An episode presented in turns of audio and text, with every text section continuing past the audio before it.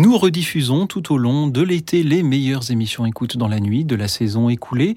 Merci pour tous vos appels passés, vos appels à venir lors de la prochaine saison. Nous ne prendrons donc pas vos appels ce soir. Merci pour votre fidélité, votre amitié.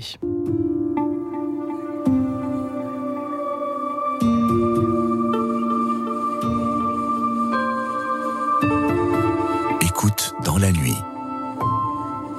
Une émission de Radio Notre-Dame et RCF, Louis Auxil Maillard. Restez avec nous car le soir approche et déjà le jour baisse.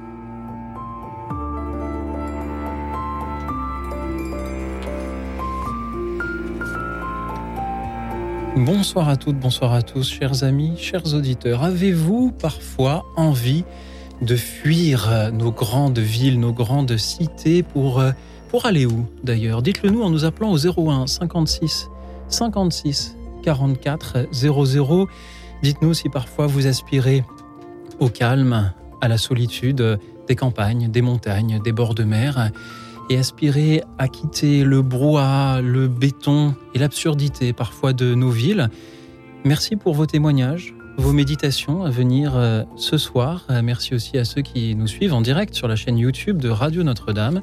Et merci à nos invités qui sont venus euh, ce soir pour nous donner leurs propres témoignages, mais aussi pour écouter les vôtres. Louis Lecomte, bonsoir.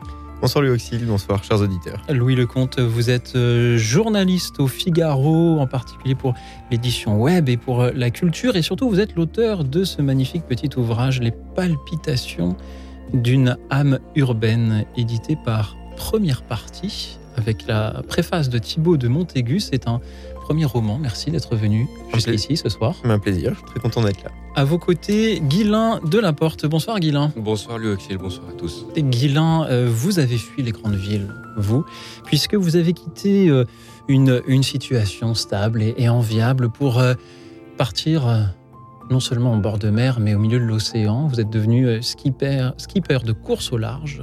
Merci beaucoup, Guilain, d'avoir amarré votre bateau devant nos studios ce soir et nous avoir proposé cette petite escale pour échanger avec nos auditeurs. Est-ce que vous pouvez, Guilain, nous, en dire un peu plus sur ce qui vous est arrivé? Comment est-ce que l'on passe d'un emploi stable en région parisienne à skipper de course au large? Euh, tout part d'un rêve, tout part d'une envie initiale. Euh, les choses ne se font pas brutalement, elles se font bien sûr beaucoup plus progressivement. Euh, tout le monde connaît le vent des globes, qui est l'Everest de la course au large, oui. l'ambition ultime. Euh, tout le, le monde connaît, tout le monde commence par ce qui s'appelle la mini transat, donc oui. une espèce de petit vent des globes, une traversée de l'Atlantique en solitaire et sans communication. Euh, sur un petit bateau de 6 mètres 50. Et donc tout part d'un rêve, d'une envie de se lancer dans ce projet un peu fou. Et voilà, les choses se construisant au fur et à mesure, on arrive vers, euh, mm -hmm. vers cette activité à plein temps. Dans quoi travaillez-vous lorsque vous avez commencé à faire ce rêve? Moi, je travaillais dans, dans une association du secteur du handicap, du secteur médico-social et social, qui s'appelle l'Entraide Union. Oui euh, en tant que chargé de mission auprès de la direction générale, une association qui gérait des, des établissements euh, sociaux et médico-sociaux. Voilà, c'est une euh, association du secteur du handicap, comme je le disais. -hmm. Et c'est un domaine qui m'attirait particulièrement. C'est dans ce domaine que je me suis épanoui un certain temps, dans une situation stable, comme vous le disiez. Et c'est un domaine que j'aimerais mettre à, au cœur de mon, de mon projet actuel. Vous avez donc un bateau aujourd'hui. Comment s'appelle-t-il le bateau? Le bateau s'appelle Drago. Nos bateaux sont particulièrement référencés par leur euh, numéro de construction. Le mien mmh. est le 906 auquel je suis particulièrement attaché. Merci beaucoup. Euh, Guilain, lorsqu'on travaille dans euh, ce milieu social avec des personnes handicapées, j'imagine qu'on a justement beaucoup d'interactions, beaucoup de, de contacts, beaucoup d'humanité. Et puis finalement, on se retrouve au milieu de l'Atlantique. Est-ce que, est que ça vous manque parfois, le contact, la, chaleur humaine, lorsque vous êtes sur votre bateau, euh, battu par les flots, euh, qu'il qui, qui pleut, que le vent est un peu trop fort et qu'il y a, le mât qui, qui, qui je ne sais pas comment on dit, euh, j'ai le mal de mer, donc je n'y connais rien, qui, qui, est le bateau qui, qui, a ses fragilités aussi. Est-ce que ça fait un choc de passer de l'un à l'autre? Le projet est véritablement solitaire. Euh, nos traversées sont relativement courtes pour autant. L'année dernière, j'ai fait du bateau. Ces courses durent entre 2 et 4 jours. La traversée la plus longue a duré 10 jours. C'est vrai qu'on ressent une forme de solitude, mais malgré tout, on est heureux d'être là, on l'a choisi et on se sent pleinement vivant.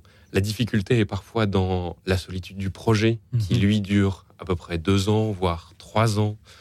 Et voilà, les flots sont différents, mais malgré tout, c'est eux qu'il Alors, faut. Comment peut-on faire pour vous aider, Guilain, à surmonter un peu cette, cette solitude du navigateur euh, de, de course au large pour, euh, pour vous soutenir dans ce projet et peut-être pour soutenir en même temps les associations avec lesquelles vous travaillez? Absolument. Euh, J'avais travaillé dans le secteur du handicap, un peu loin du terrain, et puis, et puis j'ai voulu y aller. J'ai fait un séjour avec une association qui s'appelle À fond la vie cet été, pour lequel on donne un shot de vie et d'émotion à des personnes en situation de handicap durant une dizaine de jours. Et voilà, j'ai voulu aider et accompagner cette, euh, cette association. Et, et avec cette association, voilà, on, on a mis en place euh, une cagnotte pour les particuliers, pour les entreprises aussi qui souhaitent euh, euh, nous aider. Euh, voilà, vous pouvez retrouver ces informations à la fois sur une page Facebook, euh, à la fois sur ma page LinkedIn avec mon nom, et puis vous pourrez taper à fond la vie. de la porte Mini à Transat. fond la vie. Je vois qu'il y a une page LOSO soutenir le projet Mini Transat. Je suppose que euh, c'est euh, pour, pour à fond la vie, euh, justement pour, pour vous aider. Guilain, merci beaucoup. On va continuer ce soir à parler de cette aventure-là que vous avez choisie. Je sens qu'il y a des auditeurs qui, qui vous envient un petit peu d'avoir osé faire ce choix-là. Louis Lecomte, en tant que journaliste, mais aussi que, que romancier, on peut le dire, qu'est-ce que ça vous inspire, le témoignage de quelqu'un qui euh, a fait ce choix-là de quitter le Broal, la grande ville, pour repartir euh, dans l'océan? Euh, Je, pense que le, terme qui vient le plus immédiatement à l'esprit, c'est celui de cohérence, parce que j'imagine que c'est un choix qui a été, qui a été mûri, qui a été alimenté, qui a grandi un petit peu comme on élève un enfant qui, qui prenne, qui son envol, qui se tout seul comme un grand. Je, je, je vois, moi, là, la marque de la cohérence. Et euh, la cohérence demande euh, souvent du, courage. Euh, et moi, c'est deux, vertus, deux vertus qui m'impressionnent beaucoup. Je suis évidemment admiratif de ce genre de choix. Et c'est vrai que le, rythme du journalisme un rythme qui est radicalement différent de celui de la course au large, puisque là, euh, Guilain lui travaille sur des cycles de deux ans. Et ensuite sur des, des courses qui durent, on l'a dit, un maximum de quatre semaines environ. Alors que l'actualité journalistique, ça peut être de, du, ça peut être d'une matinée pour une après-midi, ça peut être un papier qui est euh, commencé du matin, qui est déjà obsolète le soir. Euh, voilà, ça peut aller beaucoup plus rapidement. Et c'est vrai que c'est un rythme de, plutôt un rythme de mitraillette, donc c'est une, euh, voilà, deux rythmes de vie qui sont parfaitement différents. Est-ce qu'écrire un roman comme Palpitation d'une âme urbaine, que vous publiez aux éditions Première Partie, c'est une manière de fuir aussi ce, ce brouhaha-là et ce rythme de mitraillette? Alors, de fuir, non. Euh, bon, déjà, moi, j'aime pas fuir tout court. Euh, et en fait, il ne s'agit pas forcément d'une fuite, mais plutôt d'une tentative d'approfondissement. Euh, on vit dans un monde contemporain dans lequel il y a beaucoup de choses très puissantes qui sont à notre disposition, des, grands outils, et on n'arrive pas encore très bien à les civiliser. Euh, on peut toujours attendre que le temps le fasse à notre place. Le temps finit toujours par euh, civiliser les choses. Néanmoins, euh, plus on tarde pour le faire, plus il y a des gens qui auront passé une vie entière sans, avoir un environnement autour d'eux susceptible de leur faire comprendre qu'ils sont en train de vivre. Et voilà, ils n'auront pas les, moyens de, de, s'en rendre compte avant d'avoir vraiment vécu leur existence. Or, on n'en a qu'une. Donc, évidemment, on peut citer pêle-mêle voilà, le grand. Le grand outil qu'on a entre les mains, par exemple, en ce moment, c'est nos téléphones, nos Mhm. smartphones, qui sont des outils très très puissants, euh, qui nous permettent de, de, de voir l'intégralité du monde. C'est comme si on avait une petite fenêtre euh, un petit peu partout dans le monde qu'on qui pouvait nous ouvrir, permettent d'appeler coup dans la nuit pour prendre la parole aussi. par exemple.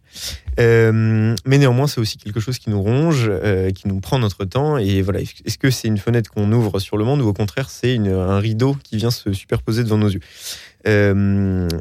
Et en fait, le- donc l'intérêt d'écrire ce genre de, de livre, euh, et particulièrement dans un contexte urbain, c'est le désir de civiliser ces objets, de les mettre à leur juste place, Mhm. euh, sans, euh, sans porter sur eux un regard euh, très contrit, un regard voilà, de, de punition ou de, de regret, voilà.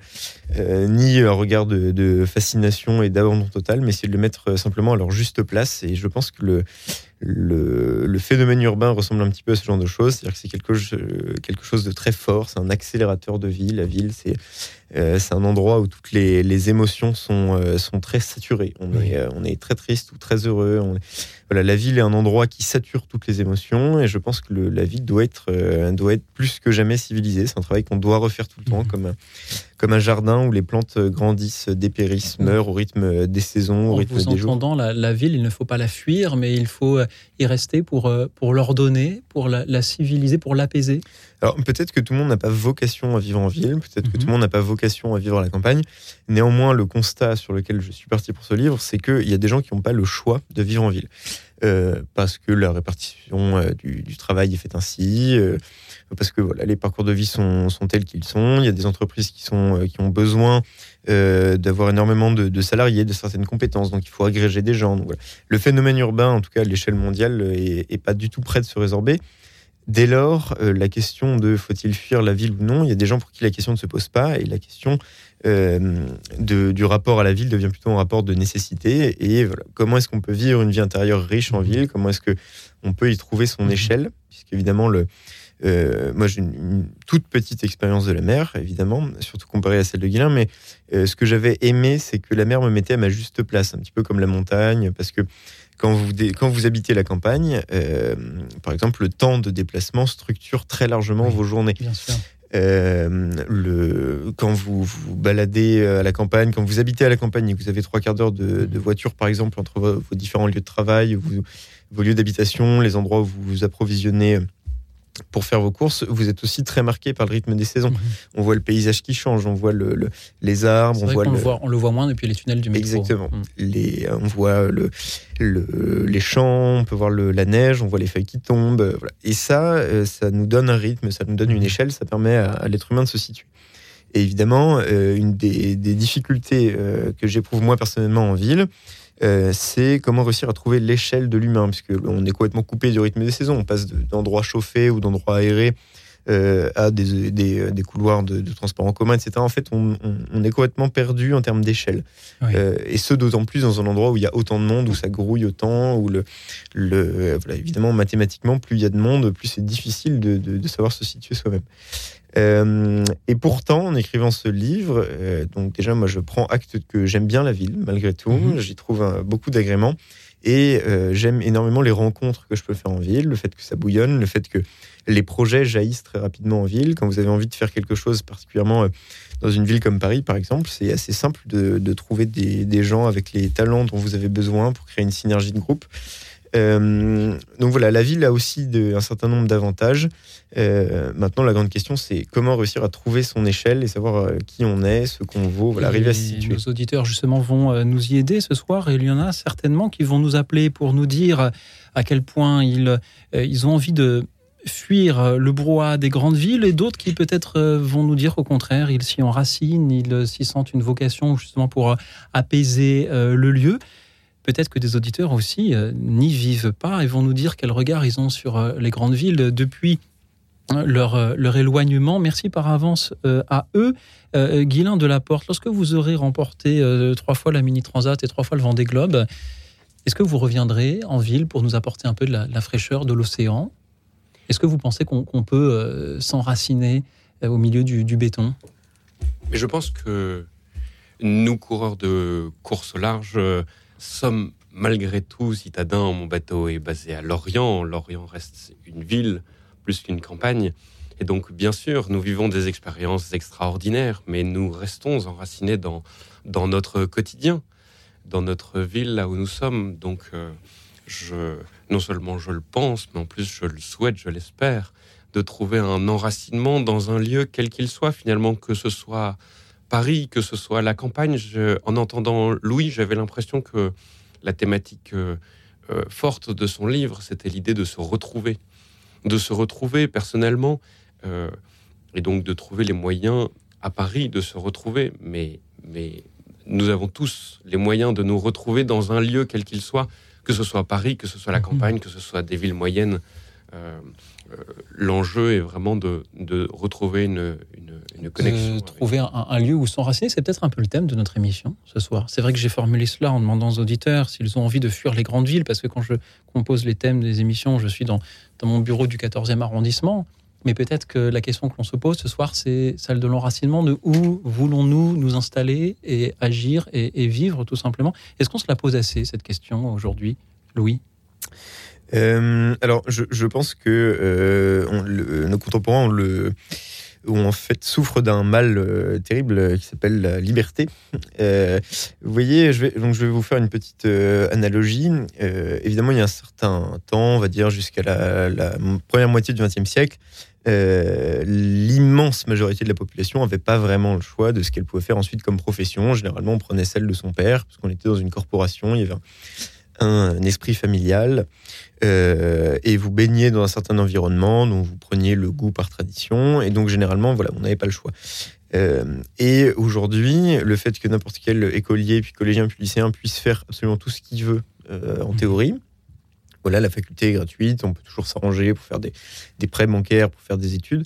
Euh, c'est très, très, très difficile euh, d'arriver à se fixer sur une carrière précise euh, dans la mesure où on peut théoriquement, virtuellement tout faire. et ça rend pas forcément les choses plus agréables à vivre ou plus faciles. Et quant à l'enracinement, aujourd'hui, avec la facilité, euh, la facilité assez remarquable avec laquelle euh, on peut se, on peut déménager, avec laquelle les choses s'uniformisent aussi, puisque aujourd'hui, c'est, euh, il y a de moins en moins de différences. C'est un fait que je déplore par ailleurs, mais entre plusieurs villes moyennes, voilà, entre Nantes, Lyon, par exemple, Toulouse, qu'est-ce qu'il y a vraiment comme différence, hormis quelques différences climatiques? Vous avez les mêmes chaînes de magasins, et on peut aller habiter à peu près n'importe où. Et euh, par ailleurs, l'extension infinie des moyens de communication, vidéo, de, de vidéos en direct, etc., fait que, bon, euh, in fine, voilà, quelle grande différence culturelle il y a entre habiter tel ou tel endroit. Et euh, cette grande liberté, en fait, rend difficile l'enracinement, puisque, évidemment, s'enraciner à un endroit, voilà, quand on dit qu'on se marie, c'est renoncer à toutes les femmes sauf une. si on veut s'enraciner dans un endroit, bon, ben, on... renoncer à tous les autres lieux. Renoncer à tous les autres lieux. Et le fait que, à partir de maintenant, bon, bah voilà, on, dit que notre famille vient de telle ou telle région, etc. Mhm. Mais ça devient de plus en plus folklorique. À partir de ma génération, mhm. moi j'habitais dans cinq villes différentes. Mhm. Euh, mes parents viennent d'endroits tout à fait opposés, mes grands-parents aussi. L'enracinement devient de plus en plus un choix, et un choix délibéré qu'on doit faire à un moment donné. Euh, et parfois, c'est plus facile d'accepter quelque chose qui nous est imposé. Il y a plus de, grandeur à le faire plutôt que de, choisir ex nihilo en fait où on va s'enraciner. Euh, voilà un petit peu où, ma, réflexion sur le sujet. Donc je pense que c'est plus difficile qu'avant de s'enraciner. Et, euh, et, peut-être mhm. qu'on repousse aussi parfois l'échéance. C'est donc euh, ce soir une émission sur euh, la ville, sur la mer, la montagne, la campagne, mais aussi sur l'enracinement et sur la liberté. Merci Louis Lecomte de nous l'avoir dit ce soir. Merci à tous les auditeurs qui nous appellent pour témoigner justement sur cet enracinement, sur ce choix que, chers amis, vous avez pu faire ou vous aimeriez pouvoir faire. Avez-vous envie de fuir les grandes villes pour vous installer dans un lieu plus silencieux, plus calme, plus euh, reculé Ou au contraire, parvenez-vous à vous enraciner euh, dans, euh, dans ces grandes cités Si vous n'y habitez pas, dites-nous quel regard vous avez sur le brouhaha de, de, ces grandes agglomérations. Dites-le nous donc au 01 56 56 44 00, le 01 56 56 44 00. Vous pouvez aussi nous suivre et réagir en direct sur la chaîne YouTube de Radio Notre-Dame. Merci à vous pour vos témoignages, vos méditations à venir ce soir pendant que nous écoutons cette chanson qui nous parle aussi d'une station balnéaire peut-être, mais aussi et surtout d'une gare en plein centre-ville. C'est la chanson de Florent Pagny, Châtelet-Léal. Elle nous est interprétée par les Stentors. On l'écoute. Écoute dans la nuit, une émission de Radio Notre-Dame et RCF. Entre gris et graffiti où s'enferme le quotidien des murs tellement petits qu'on entend tous des voisins.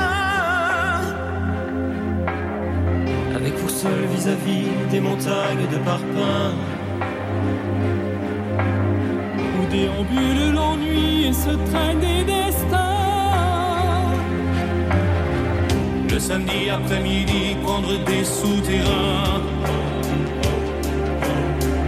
Aller voir où sa vie de l'autre côté ligne 1.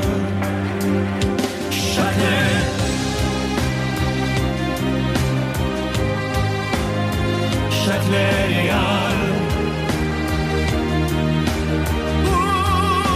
Station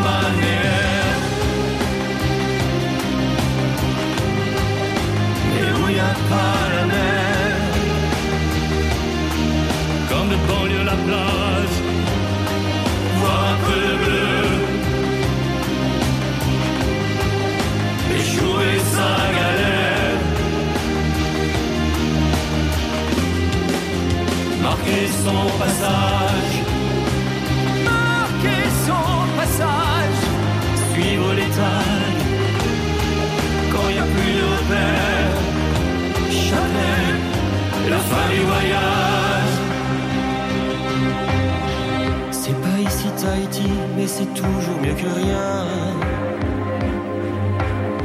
Les baskets sur le parvis ne vont jamais très On y piétine les débris et les abris clandestins. Éprouvant même du mépris à ceux qui tendent la main. Qui tendent la main. De Harlem à Paris, s'engouffrer dans un train. Puis un courant poursuit, ne pas aller plus loin.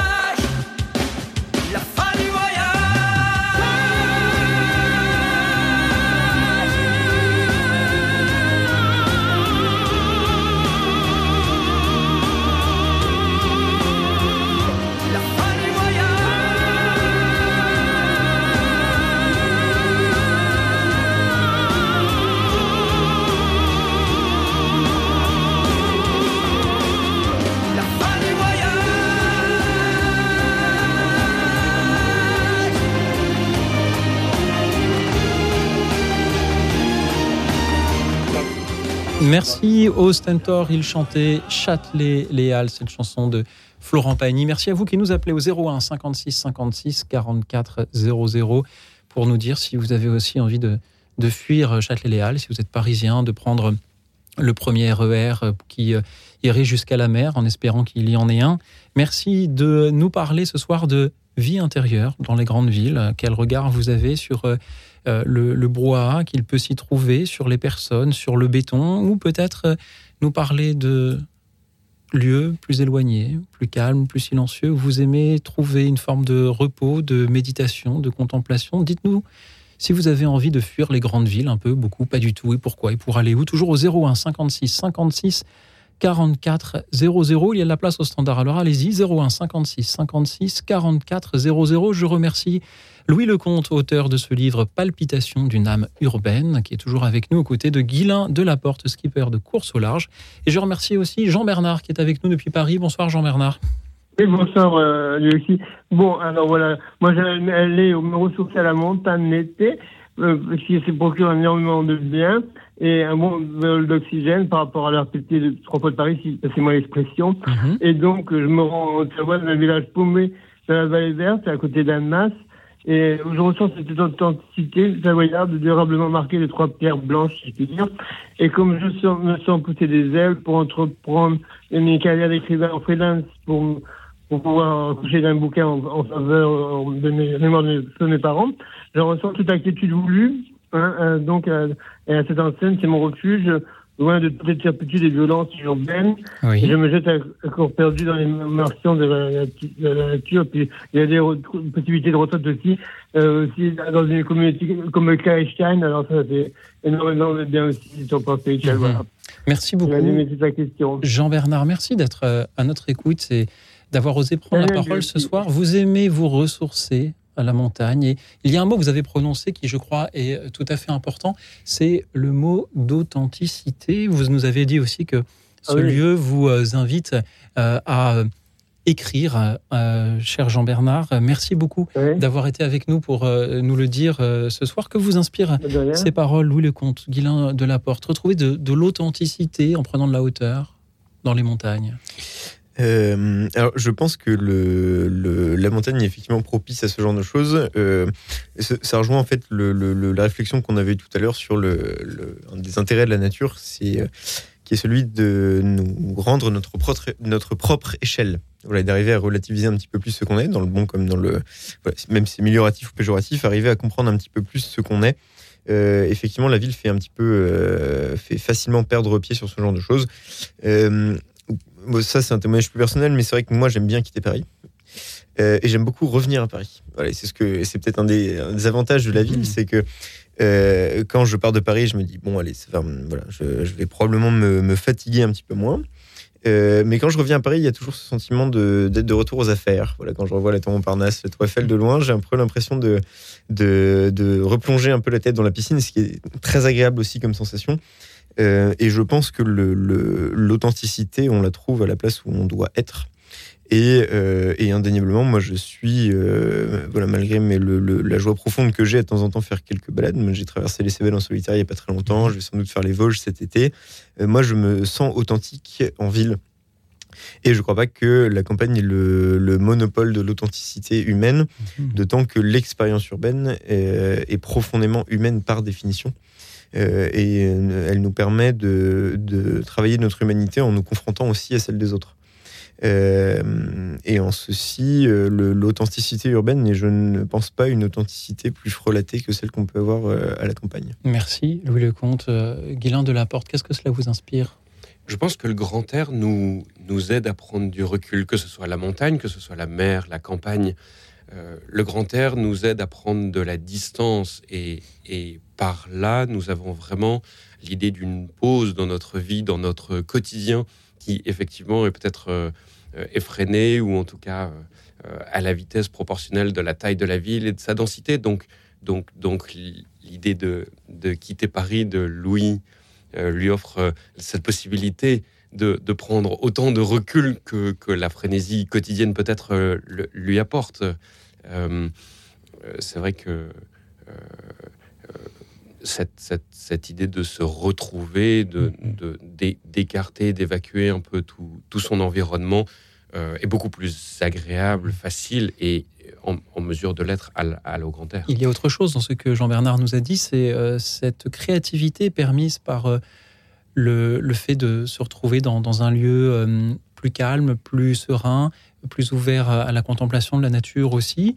Euh, cette créativité-là, peut-être que vous la retrouvez comme, comme skipper. D'ailleurs, Jean-Bernard parle de la montagne, entre la mer et la montagne, il y a beaucoup de, de similitudes. hein. Il faut, faut, faut, veiller sur la météo, il faut prévenir un contact à terre, euh, il faut être euh, prudent, il faut savoir rentrer à la maison quand la météo ne le permet pas.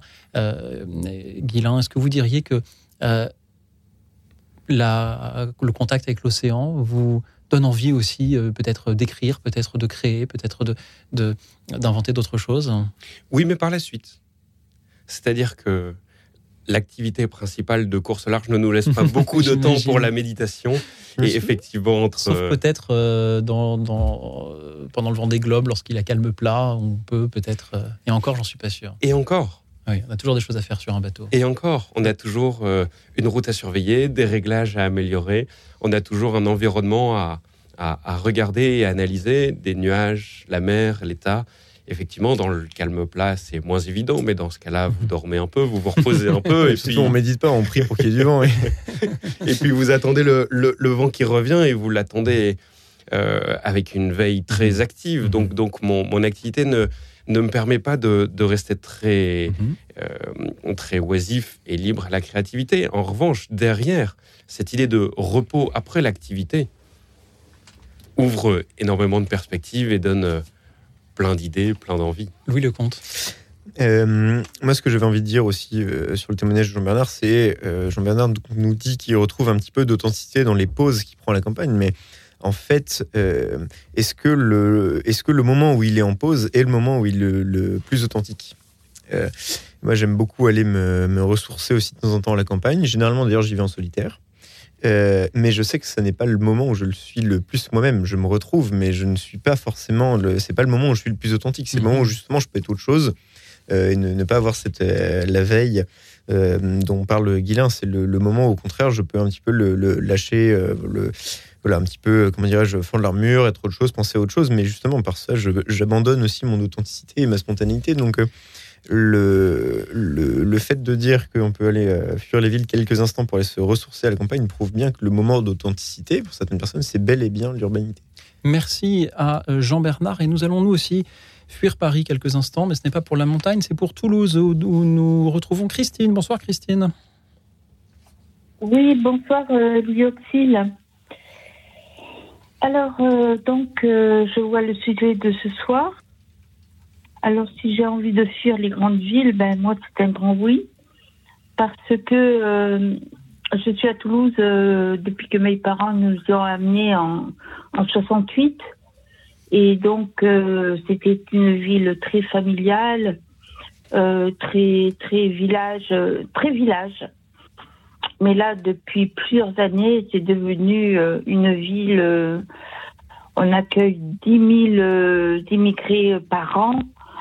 C'est une ville surpeuplée qui est devenue très dangereuse. Il se passe beaucoup de choses qui, qui ne permettent pas de pleinement se sentir en sécurité. Et il y a des quartiers entiers, c'est vraiment des ghettos. Alors, euh, donc, euh, moi, j'ai, j'avais ça depuis longtemps dans la tête de me dire, euh, je resterai pas ici. Entre autres pour cette raison, parce que, euh, voilà, on est trop mélangés. L'année dernière, au mois de juillet, entre parenthèses, pour une question de chat, de mes chats, j'ai été agressée par, euh, verbalement déjà pour commencer, par deux voisines musulmanes abaya euh, entièrement euh, voilée euh, de la tête aux pieds avec euh, juste les yeux qui, qui apparaissaient. Et euh, donc, elles m'ont agressé trois fois dans la rue et elles m'ont cassé la voiture, elles m'ont cassé la figure, euh, elles m'ont cassé les dents, enfin bon. Et, euh, et donc, euh, en toute impunité, euh, j'attends toujours euh, au tribunal que ça bouge, mais ça bouge pas trop parce qu'à Toulouse, ils sont débordés. C'est pas tellement la faute de- des inspecteurs, mais c'est qu'il y a Ouais. tellement de cas que c'est devenu vraiment une ville euh, très insécure.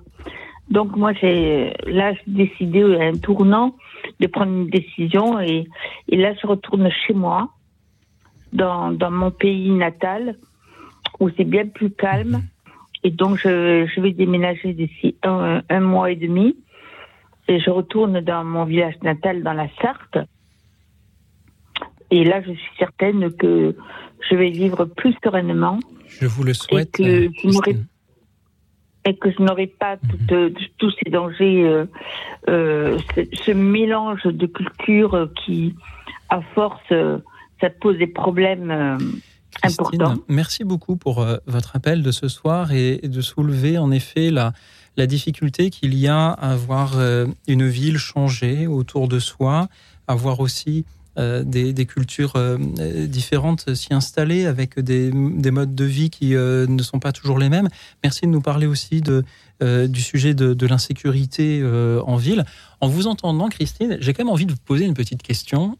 Euh, vous parlez de ce ghetto qui est votre quartier et nous dites que vous allez donc vous quitter cet endroit pour retrouver le calme de la Sarthe de vos origines. Mais est-ce que ce n'est pas justement en... Je ne dis pas que vous ne devriez pas partir, hein, euh, mais est-ce que ce n'est pas justement à force de partir que ces ghettos aussi se créent et s'entretiennent?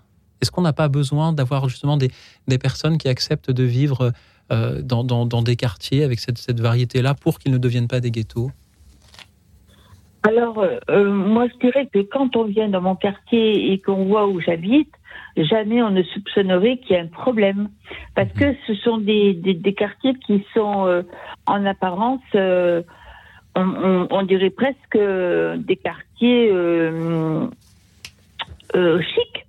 Hein Mais en dehors de ça, c'est les, les, les, bailleurs qui mettent n'importe qui de, mmh. dedans.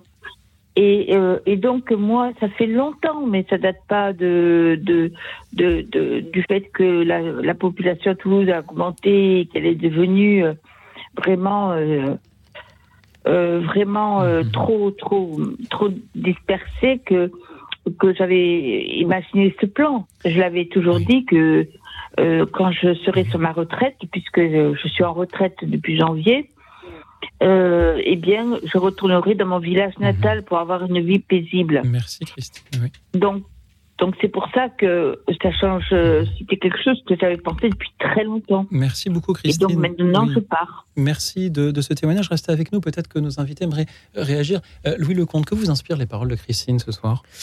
Alors, bon, moi j'ai travaillé sur le, phénomène urbain la vie intérieure plutôt dans, dans ses dimensions euh, métaphysiques, voire mystiques. Euh, évidemment, la sécurité, on s'éloigne un petit peu de ce genre de considération. Mais, euh, mais je suis évidemment sensible à ce témoignage. Et, et, oui, oui, je pense qu'effectivement, le, le phénomène urbain, comme je disais tout à l'heure, sature un petit peu les émotions comparativement à la campagne. Et c'est vrai que le, changement du pays, les dangers auxquels il court, les difficultés auxquelles il fait face sont évidemment plus fortes en ville. Euh, on est plus en prise avec euh, l'actualité. Voilà, la ville euh, ne temporise pas les choses comme la campagne. Donc évidemment, ce, genre de, de, désagréments et ce genre d'alerte sont évidemment plus difficiles à vivre en ville. Puis voilà, vivre en ville, c'est aussi accepter le fait qu'on est dans l'actualité et que quand on habite plus loin, quand on habite loin des centres-villes, on a la distance atténue toujours mmh. un petit peu le, le, les sons, atténue un petit peu l'actualité.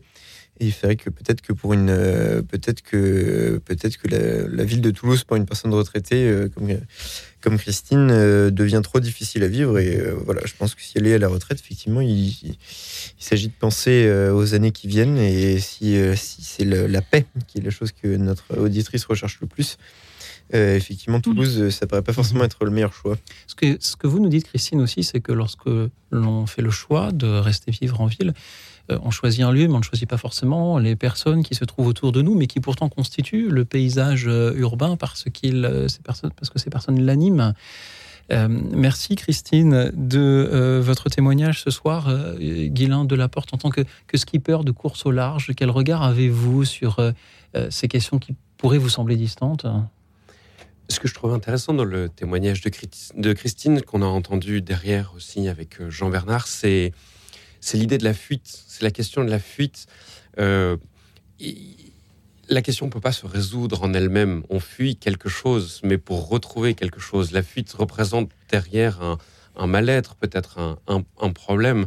La vraie question qu'il y a derrière, dont on parlait tout à l'heure, éventuellement avec l'enracinement, c'était la question de fuir quelque chose, mais pour retrouver quoi mmh. Et derrière, plus que la fuite, c'est la recherche. La question de la recherche. Et effectivement, Jean Bernard, euh, pour des moments temporaires, Christine, pour, pour euh, voilà, des périodes de temps qui sont différentes, euh, sont en recherche d'autre chose. Et, et, la fuite est, est intéressante en elle-même comme signe d'autres choses qu'il y a derrière et qui serait intéressant de, il y a la, fuite en claquant la porte et puis il y a le, le, le reculer pour mieux sauter, le, la fuite qui permet de, de mieux comprendre euh, d'où l'on vient pour euh, mieux euh, y retourner éventuellement. Christine, merci beaucoup pour euh, votre présence parmi nous ce soir. Merci à tous ceux qui nous appellent à leur tour, toujours au 01 56 56 44 00. Avez-vous, chers amis, envie de fuir les villes, de fuir le bruit, de fuir la foule, euh, de fuir la pollution euh, Dites-nous si vous en avez envie. Dites-nous pourquoi. Pour aller où Pour y aller comment Est-ce une fuite ou est-ce un, un choix d'enracinement Ou au contraire, au contraire, euh, si vous vivez en ville et que vous y êtes enraciné, cela nous intéresse beaucoup de vous entendre pour euh, nous l'expliquer. Euh, Guylain de Laporte nous disait à l'instant fuir, d'accord, mais pourquoi et pour aller où? C'est aussi ce que nous dit Michel Sardou dans S'enfuir et après. Écoute dans la nuit, Une émission de Radio Notre-Dame et RCF.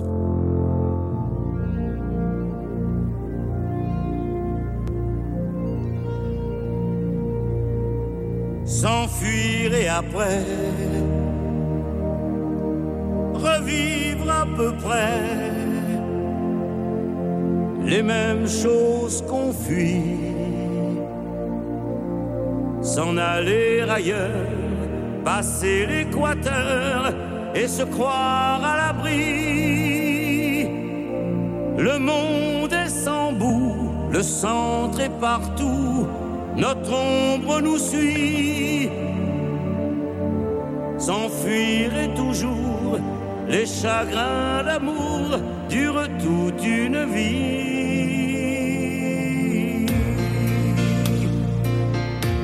Partir en courant, échapper au temps, découvrir un ciel. Aller sans valise, sans idée précise, seulement se faire la belle. S'enfuir et alors, c'est l'aéroport, l'achat d'un billet. Aussi loin qu'on va, on part avec soi, on ne s'oublie jamais.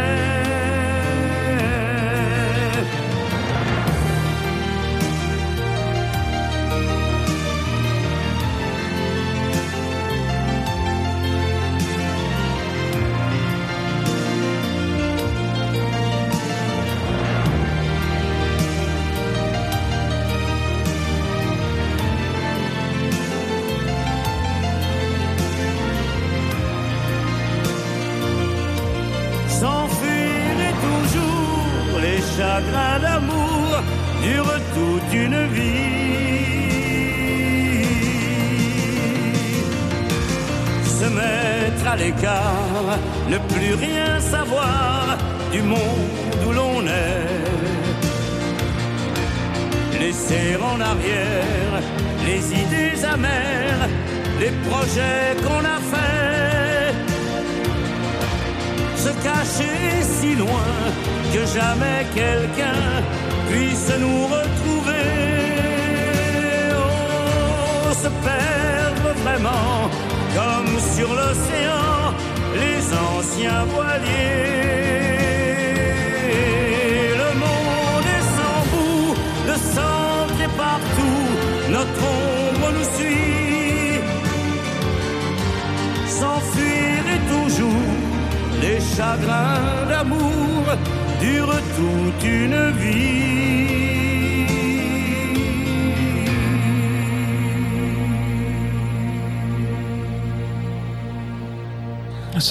Et après chanter Michel Sardou. Et vous, chers auditeurs, vous enfuyez-vous loin des grandes villes, loin du bruit, loin de la pollution? Dites-le nous au 01 56 56 44 00. Et pour aller où Dites-nous où vous aimeriez vous installer, vous enraciner si vous en aviez totalement le choix. Et dites-le nous en nous appelant au 01 56 56 44 00. Le 01 56 56 44 00. Vous pouvez aussi nous suivre et réagir en direct sur la chaîne YouTube de Radio Notre-Dame où je salue Patricia, Christian, Nanou, Angeline, Geneviève et Arrobase. Et euh, vous tous, je salue aussi Nathalie qui est avec nous depuis les Yvelines. Bonsoir Nathalie. Je veux auxilier vos invités. Alors moi, je ne vais pas employer le, le mot euh, m'enfuir, mais plutôt m'évader. Et euh, enfin, je, ne vis pas dans une grande ville. Hein, je vis euh, à 10 km, enfin, à quelques kilomètres de Saint-Germain-en-Laye, et euh, je, je, je m'évade dès que je suis en repos ou en week-end, euh, euh, à- complètement à l'ouest de, des Yvelines, à la limite 28 et 27 des départements euh, avoisinants.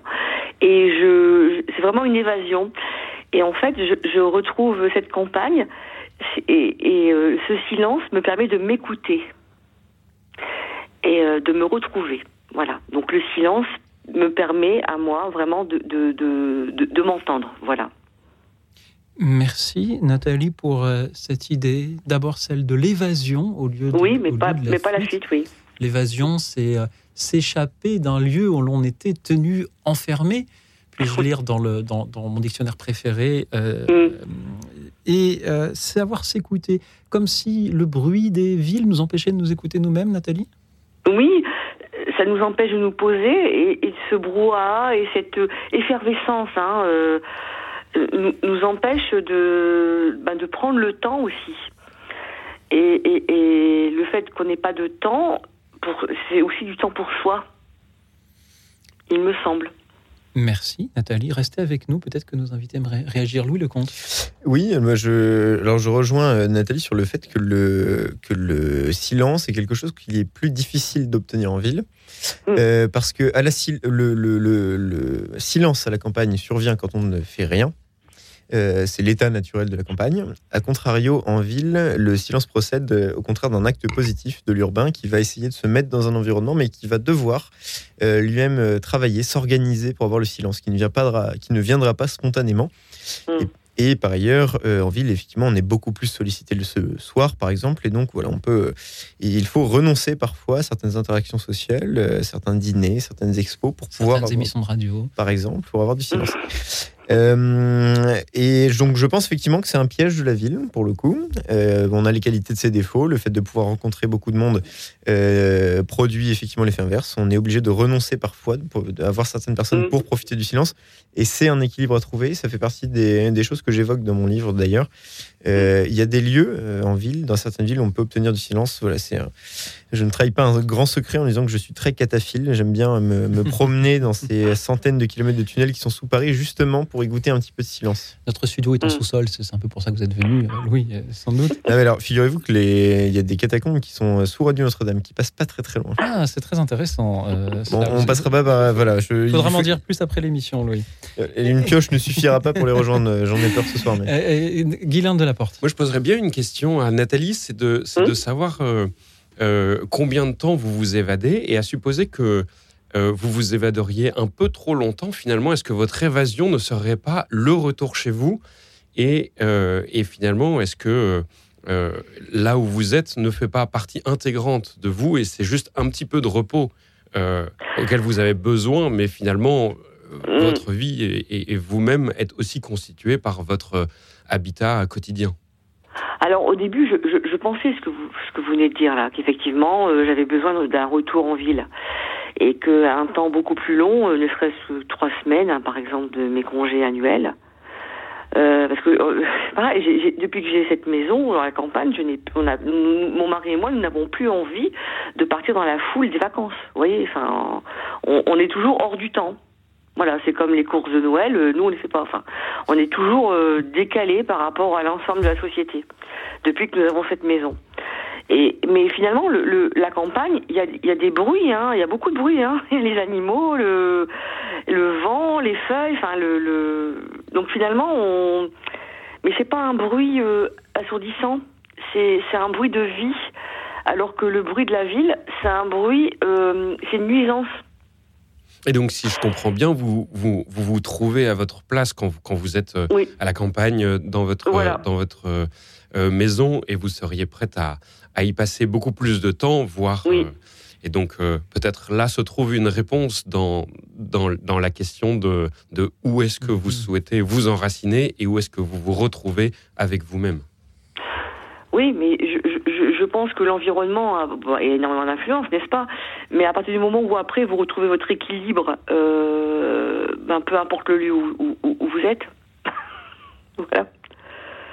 À un moment donné, quand, quand vous serez vraiment, euh, quand vous a- quand vous aurez optimisé ce temps de pause et que vous seriez, enfin, que vous êtes capable de retrouver cet équilibre, euh, et ben peu importe le lieu après. Mais pour l'instant, j'ai pas encore, euh, je suis pas encore arrivée, mais je sais que je vais y arriver. Cela, ce lieu peut être un bateau au milieu de l'océan, peut-être, pour certains, comme Guylain de la, de la Porte. Peut-être nous avons des préoccupations, je pensais à cela tout à l'heure, Mhm. Euh, nous avons des préoccupations euh, très très pratiques et, et presque non-stop, euh, au sens où quand on fait de la course, chaque moment d'évasion, chaque moment de réflexion est un moment presque perdu face à son concurrent. Et donc en fait nos considérations sont, sont immensément concrètes du début euh, jusqu'à la fin de la course, voire même après sur euh, toute l'ingénierie du bateau, voire du projet. Mhm. Donc, euh, donc, donc ce métier reste malgré tout sur un, sur un, un milieu très naturel et pourtant quelque chose de très matériel On et très jamais concret. complètement seul et contemplatif au milieu de, de l'océan. Merci beaucoup Nathalie de nous avoir emmenés dans votre évasion euh, campagnarde euh, quelques instants, nous inviter à, à nous écouter euh, nous-mêmes, loin du bruit de la ville. Merci Nathalie. Une belle soirée à vous. Au revoir. Bonne soirée. Belle Bonsoir, soirée Nathalie. Nathalie. Nous nous dirigeons maintenant vers Montoire-sur-le-Loir, d'où nous appelle Alexis. Bonsoir Alexis. Oui, bonsoir Luoxine. Bonsoir euh, Louis, Louis Lecomte. Bonsoir, Alexis. que- bonsoir. Euh, voilà, j'ai découvert Palpitation d'une âme urbaine ce soir entre gare Paris-Montparnasse et Vendôme, près de Montoire. Ah. Euh, alors, j'étais sidéré, alors peut-être je suis un peu vieux, hein, mais sidéré dans votre lecture des, des vite, vite rapide, euh, votre, ad- euh, j'ose dire, votre addiction, entre guillemets, à l'écran, dans vos nuits, suite à un amour perdu, hein, la rue, euh, la rue, le pont des Arts, voilà, Paris, parce que j'y suis né. J'y suis né. Et en fait, depuis euh, ma naissance, je suis entre Paris et Montoire. Paris, c'est mon travail maintenant, et, et Montoire, c'est mon refuge. Ce soir, le thème, c'est ça. Hein Oui, à On parle de la fuite. Euh, oui, j'ai médité là-dessus, la fuite. Oui, il est vrai que que plus le temps avance, plus ce temps où les gens sont toujours connectés ne rêvent plus. Ah, ça aussi, j'ai lu ça, rêver. Parce que je travaille, je travaille en milieu hospitalier auprès de personnes en situation de handicap psychique. Et justement, c'est ça. Le rêve, il n'y en a pas. L'ennui, il n'y en a pas. Parce que l'écran est toujours 24 heures sur 24. Et, et j'étais ému en, lisant vos premières pages de voir votre amertume, Louis Lecomte, sur euh, la matière noire, sur, euh, sur le, la lourde, voilà, le lourd, le lourd. Et alors, on arrive petit à petit, page 30, au Saint-Suaire de Turin, à la photo. Et là, et là, tout d'un coup, le négatif. Le négatif se révèle sur le positif. C'est merveilleux.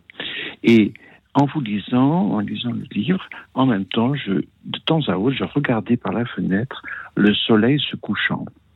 Voilà, c'était très beau. Merci, merci beaucoup pour ce témoignage. Ça me touche beaucoup.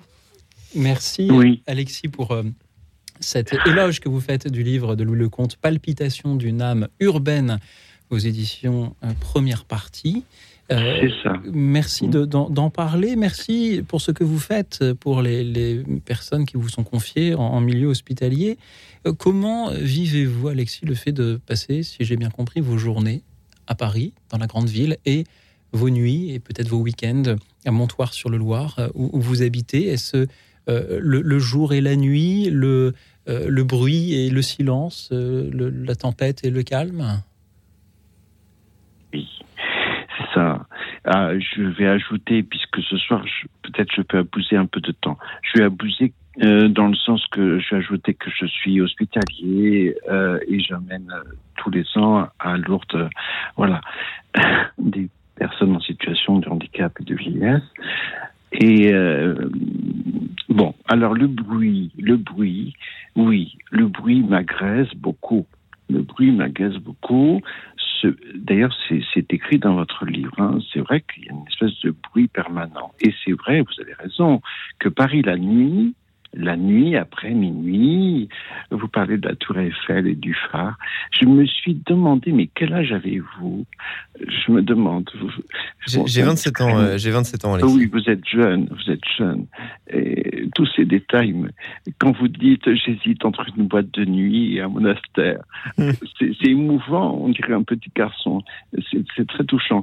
Et euh, oui, le bruit, le bruit à Paris est sans cesse. Le bruit du métro, le bruit des gens. Parce que alors maintenant, dans le métro, les gens parlent au téléphone comme s'ils étaient chez eux.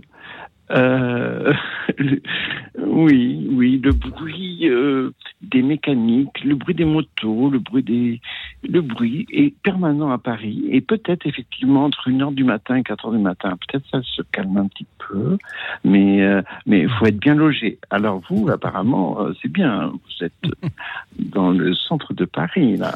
Je, oui, je suis pas très très loin de la gare Montparnasse que vous avez emprunté tout à l'heure, mais néanmoins mon appartement, Ben oui. est, mon appartement est effectivement fort bruyant. Et effectivement, Oui. j'essaie de, de trouver un petit peu des, des stratégies d'évitement pour pouvoir profiter de la ville euh, sans forcément en avoir tous les défauts. Alors par exemple, je n'utilise jamais le métro, ce qui est peut-être un peu particulier pour un Parisien, mais c'est vrai que maintenant, bon, il y a beaucoup de facilité pour se, se balader en vélo en surface, mais je, je Bah marche énormément. Je, Bah ça oui. m'arrive d'aller au travail, euh, par exemple à pied, ça me prend 30-40 minutes, mais c'est du temps de gagner parce que le, le Mmh. fait de marcher cadence un petit peu la pensée. Vous savez, un petit peu, euh, là, on, on mettait du tambour euh, à côté des troupes qui marchaient pour euh, leur donner une, une cadence euh, et les, les aider à, à enclencher une réflexion qui leur permettait un petit peu de s'évader pendant qu'il fallait couvrir des, des grandes distances, historiquement. Et moi, j'aime bien marcher parce que ça donne une, une cadence. Et en fait, cette cadence-là me permet de rêver plus facilement. Et c'est vrai que quand on est en ville, euh, le fait de marcher, et c'est particulièrement le, le cas dans Paris, ça prend du temps, certes, de se Oui. déplacer à pied, mais ça permet, je trouve, justement, d'avoir un temps gratuit. Euh, parce que moi, quand, Mhm. je, quand je suis dans le. Donc je prends très peu le métro, mais ça m'est arrivé de le prendre. Ou quand je suis chez moi, je suis un peu tenté de regarder mon téléphone, de d'aller Oui. chercher, en Ah, fait, addict, hein, quelque oui, part, un, un Ah. substitut qui permettra de rêver à ma place. Réveil, euh, Le fait de marcher, en fait, me, me rend un temps gratuit où je suis sollicité par rien que par mon esprit Merci. et où ça me permet de, de rêvasser, tout simplement, et de- d'avoir ce luxe de rêvasser. Alexis, merci Voilà. beaucoup pour euh, votre témoignage de ce soir. Merci de nous avoir parlé du bruit et du silence de, la ville et, de la campagne. J'aimerais beaucoup faire un, jour une émission sur le silence où nos auditeurs nous appelleraient pour ne rien dire et, juste euh, nous faire écouter leur silence. Mais euh, les, automatismes de la technique prendraient le pas et nous aurions de la publicité à la place. Vous vous rendez compte, on ne peut même pas faire euh, d'émissions silencieuses et inviter les gens à, deux heures de calme. Euh, la pub arriverait automatiquement. Euh, à quelle époque vivons-nous? Dites-le nous, vous aussi, chers auditeurs. Toujours au 01 56 56 44 00. Avez-vous envie de fuir euh, le bruit, la pollution, les personnes, peut-être le béton des grandes villes? Et pour aller où? Y êtes-vous allé? Y êtes-vous et y restez-vous? Et pourquoi? Qui cherchez-vous exactement? Vous nous parlez ce soir d'enracinement, de calme, de silence, d'inspiration.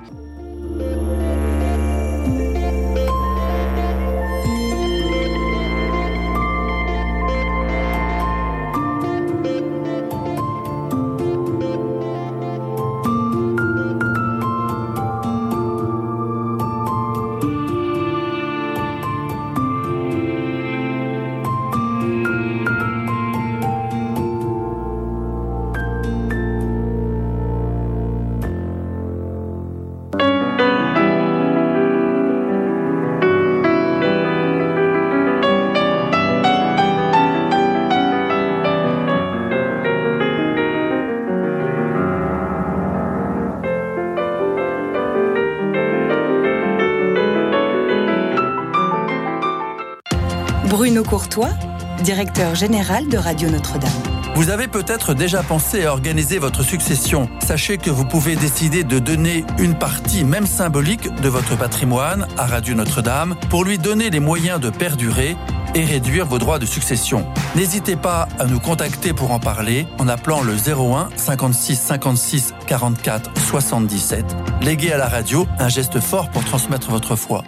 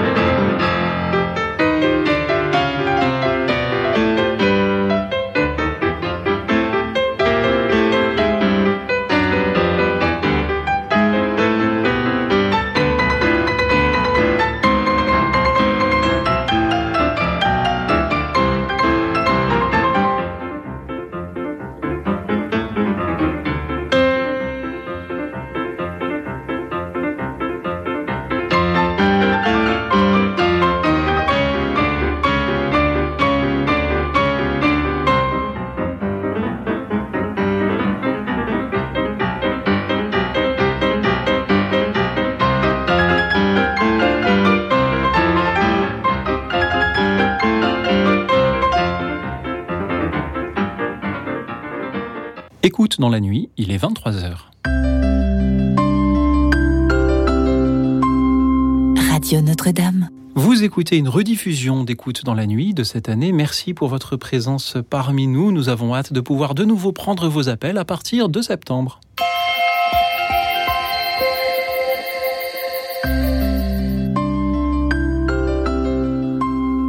Radio Notre-Dame. Et pour vous écouter, nous dire à quel point vous avez envie, ou pas du tout d'ailleurs, de fuir les grandes villes. J'ai toujours la joie d'être avec Guylain Delaporte, qui est skipper de course au large et qui a fait escale dans nos studios ce soir, et avec Louis Lecomte, auteur de ce livre Palpitation d'une âme urbaine aux éditions Première Partie.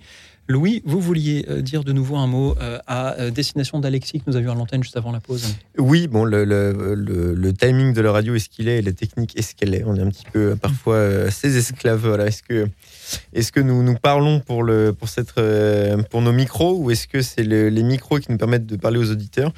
En tout cas, je voulais remercier Alexis de, m'avoir lu, de poursuivre la lecture de, ce livre euh, et le remercier d'avoir livré son témoignage. Voilà, je suis, je suis navré de ne pas avoir pu le dire tout à l'heure, mais ça me tenait à cœur de le remercier et de lui souhaiter une très bonne soirée. Merci euh, Louis et pardon pour euh, ces horloges dont nous sommes prisonniers, dont nous aimerions aussi, par... ouais, aimerions aussi parfois pouvoir nous, nous évader. Merci encore à Alexis, merci à Catherine qui nous rejoint depuis Paris. Bonsoir Catherine. Bonsoir, Louis Auxil. Moi, c'est un peu particulier parce que je n'aime pas tellement parler à l'oral. Donc, je suis de l'écrit et je voudrais vous lire ce que m'inspire euh, quand je vais à, ma maison, en fait, euh, récemment acquise euh, cet été, qui est en construction, en travaux, à 300 km de Paris, dans la Vienne. Alors, du coup, j'écris des petits pamphlets comme ça quand je reviens. Exprès, je, je laisse passer le comment dirais je, je profite du temps où je suis là-bas et c'est quand je reviens à Paris où je suis inspirée. Je fais exprès de, de faire comme ça en fait. Si ça vous embête pas, je voudrais vous lire ce que ce que m'a inspiré en fait euh, ce- ces lieux. Mais ça ne nous embête pas du tout Catherine, allez-y. Alors, je vais essayer de mettre le ton sans être émotive, ce qui n'est pas évident pour moi. Je vais faire attention. Alors, il faut savoir laisser son appartement parisien confortable et goûter à la rudesse, à l'impressionnante chape de silence et ses bruits nocturnes étranges, propres à la vie rustique, pour ressentir plus intensément le sens ici-bas. Après, j'ai écrit autre chose, ça se suit pas. hein. C'est les habitants. Ils savent que les Parisiens les regardent d'en haut et s'en amusent dans leur fort intérieur. Dans ce pays, dans ma rue, pas l'ombre d'un habitant qui se laisse voir ou entreprendre. La discrétion est de mise, cela vaut pour les jeunes comme pour les moins jeunes. Et pourtant, tous les matins, les volets s'ouvrent et se referment à la tombée du soir comme une rose. Pas de scandale, pas de bruit, mais la paix. Il faut savoir rester sur cette terre, apprendre à devenir terrien pour accueillir sa liberté. Ici, chacun est libre, responsable, indépendant de toute société parce que terrien. La terre permet de s'émanciper, de se dégager, se décharger, d'écrire ses essentiels. Être libre, c'est appartenir à la terre. Voilà, j'ai fini. Bah, j'ai fini, non, j'ai pas fini, mais le reste, c'est encore à travailler. Merci beaucoup Catherine pour euh, ce que vous écrivez. Être libre, c'est appartenir à la terre. Guylain de la Porte, en tant que marin, qu'en dites-vous? Moi, ce que je trouve intéressant dans le témoignage de Catherine, c'est qu'il est très. Il est écrit à la campagne, mais il est, il est nourri par votre expérience parisienne, par votre Mhm. vie quotidienne parisienne, surtout dans votre premier écrit que vous nous avez donné à entendre. Il est très nourri par, par cette vie. Et, et, et vous avez vraiment ce, cette euh, dualité, cette composition entre, entre les moments que vous vivez et puis les moments dans lesquels vous vous reposez qui vous permettent de mettre par écrit et en, et en poésie vos, vos, vos moments vécus. Oui, Merci ça, oui. Catherine. Mais je vous en prie. Merci Louis Auxil. Je vous envie, Catherine, de pouvoir euh, vous évader et euh, trouver autant, euh, autant d'inspiration. Merci Mhm. d'avoir été euh, avec nous. Je ne sais pas si, si Louis, ces paroles vous ont inspiré. Euh, je pense à la dernière phrase, être libre, c'est appartenir à la terre. Effectivement, je pense que euh, je pense qu'effectivement, être libre, euh, c'est avoir la possibilité de faire des choix. Et appartenir à la terre, s'enraciner, aller dans un lieu, euh, c'est aliéner sa liberté, puisque évidemment, euh, voilà, on, reste quelque part, on ne, s'en va plus. Euh, et donc, on a utilisé sa liberté. On a été plus libre que les gens qui papillonnent toujours, qui voyagent beaucoup, euh, puisqu'évidemment, évidemment, si on n'a pas de, de- si on n'utilise pas sa liberté et qu'on la garde, elle finit par perdre son sens, puisque euh, c'était un outil et on en a fait un but. Donc je pense qu'effectivement, on a bien raison de dire que, que le- le- l'enracinement est une liberté, peut-être la plus grande des libertés. J'aime beaucoup. euh, on parle souvent, euh, on dit souvent que, que, que faire un choix, c'est renoncer. J'ai entendu un jour, et j'aime beaucoup cette idée que plutôt que de renoncer, faire un choix, c'est préférer. Merci beaucoup à vous tous, Guilain, Louis. Merci Catherine de Merci. vos belles paroles de, de ce soir. Euh, choisir ses, ses préférés. Bien, je vous propose que nous préférions aller euh, prendre un peu le large vers la Corse, puisque Jean nous appelle depuis Ajaccio. Bonsoir Jean. Bonsoir. euh, alors, je vous ai appelé quel- quelques fois de temps en temps. Alors, euh, bonsoir à nouveau. Je, alors, euh, personnellement, j'habite à Ajaccio, qui est une ville de. Il y a, il y a moins de 100 000 habitants. Mais la, pollution lumineuse euh, euh, est assez sérieuse. Alors, personnellement, j'adore regarder le ciel. Je suis amateur d'astronomie. Bon, il y a un club qui est situé un peu à une petite dizaine de kilomètres et, encore. Euh, c'est tout juste s'ils peuvent observer, ils doivent, masquer certaines lumières, etc., etc., pour bien voir. Bon, et bien, personnellement, je, je, profite du peu que je peux voir, mais je sais que dans les grandes villes euh, voisines, par exemple Marseille, j'ai des amis à Marseille, ils ne voient absolument rien de, ce qui serait intéressant d'observer dans le ciel. Par exemple, la, Voie lactée, eh bien, euh, j'ai cru comprendre que, bien des gens, bien des, des populations de grandes villes ne savent même pas qu'elle existe. Voilà. Et vo- voilà, à peu près. Donc, euh, j'aimerais personnellement vivre dans un endroit où il y a un observatoire. euh, bon, mais ça, c'est un peu. C'est un peu fantaisiste, mais, euh, voilà ce que j'allais je voulais vous dire, voilà. Merci beaucoup Jean de, l'avoir dit. Merci pour cette invitation à jeter un petit coup d'œil vers le ciel, à, le contempler. Et merci de nous rappeler que même si nous vivons, tous sous ce même ciel et nous nous nourrissons tous de, la, lumière du, soleil, euh, quand on est en ville, euh, cette, euh, ce foisonnement de l'activité humaine sur Terre nous empêche de mieux voir le ciel. Louis Lecomte. Ouais, enfin, ça, me touche énormément de votre témoignage parce que c'est quelque chose que je regrette beaucoup et c'est d'ailleurs le ce qui me rend le plus malheureux en ville. Je pense que le plus grand renoncement que je fais, c'est de ne plus pouvoir contempler le ciel. Euh, donc je suis euh, évidemment très touché par ce que vous dites. Et, euh, et c'est assez fascinant poétiquement parce que ce qu'on regarde au ciel, ce sont les étoiles, ce sont ces, ces petites lumières, euh, voilà, c'est les luminaires pour prendre le terme de, la Genèse. Et, euh, et en fait, les grandes villes sont tellement lumineuses qu'elles nous empêchent de voir les autres lumières. C'est un peu comme si la ville euh, se pensait elle-même être une étoile et qu'elle se contemplait elle-même. Effectivement, la, le côté un petit peu démiurgique de l'entreprise urbaine se, retrouve avec beaucoup de regrets et beaucoup d'amertume, en tout cas pour ma part, dans la, disparition du ciel. Euh, voilà, en fait, le- la ville crée une sorte de bouclier lumineux autour d'elle pour ne, ne plus voir le ciel. Et euh, peut-être que cet aspect-là, pour le coup, est un. euh, voilà, pourrait nous proposer des belles méditations sur le sur le- l'entreprise démiurgique de l'homme par certains égards. Guilain de la Porte, les étoiles, Voilà. les marins, c'est important. C'est important, c'est à la fois important scientifiquement, même si aujourd'hui on est plus accroché à notre GPS qu'à nos, vieux instruments. C'est beaucoup moins romantique. C'est beaucoup moins romantique, mais diablement plus efficace. Les étoiles, ça reste quand même quelque chose de magnifique. Je disais tout à l'heure qu'on était était très accroché dans l'action quand on est en course, ce qui est très vrai mal- malgré tout. On a quelques moments d'éternité qui s'imposent à nous comme des levées de soleil, des couchers de soleil.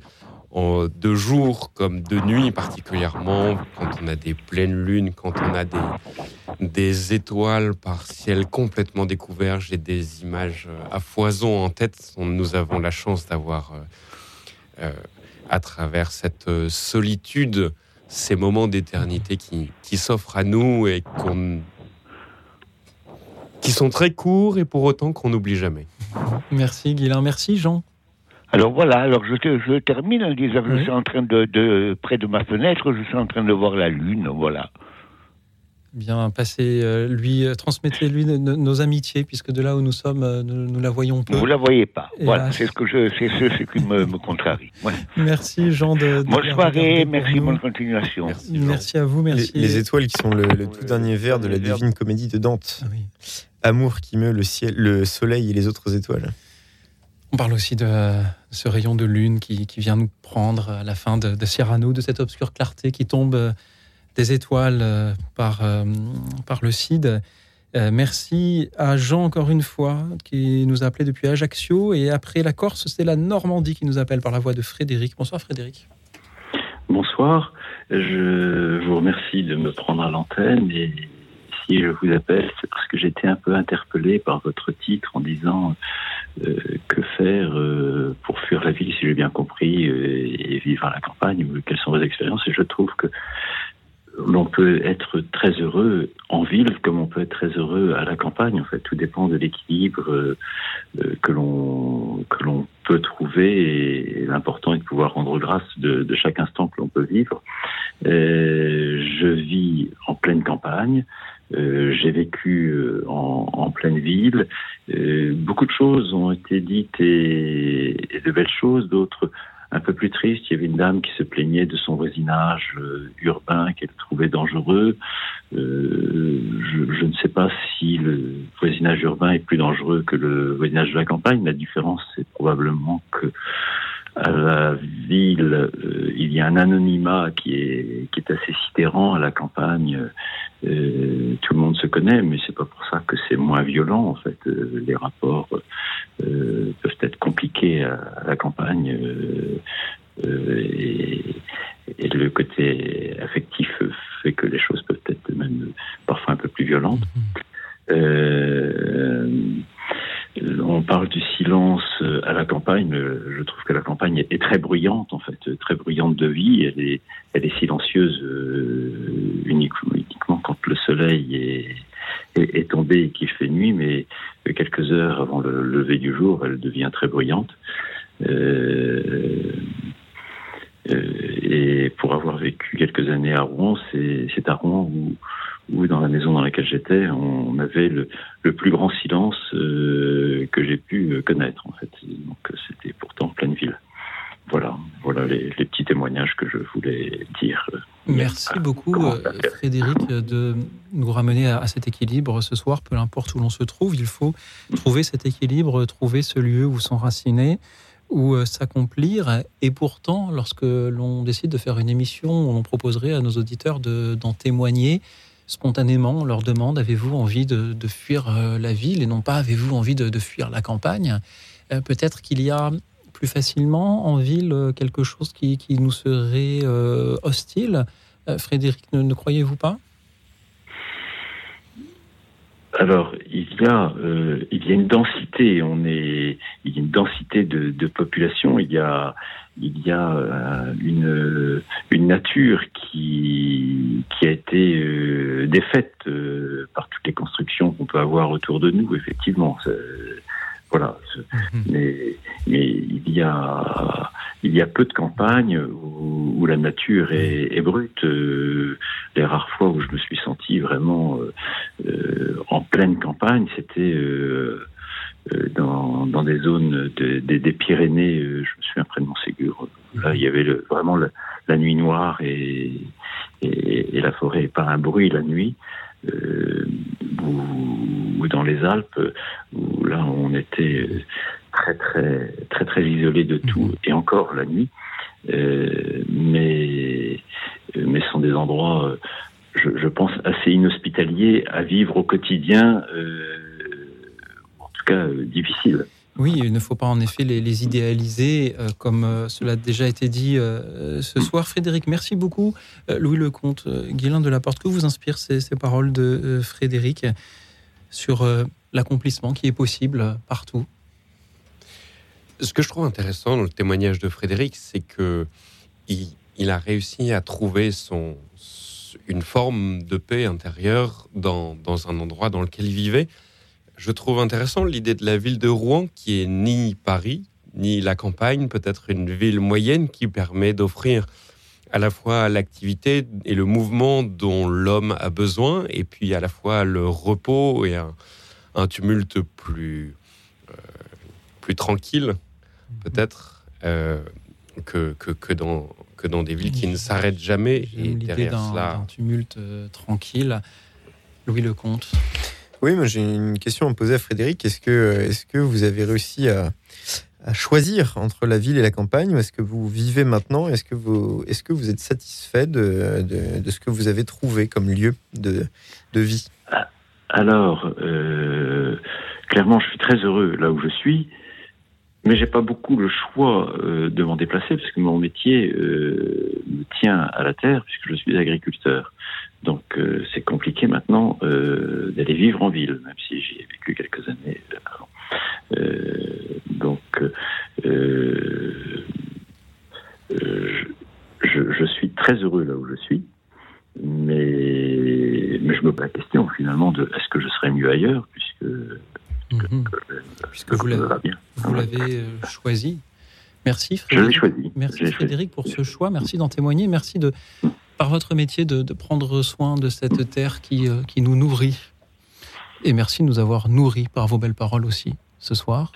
Frédéric, c'était une joie de, de vous entendre.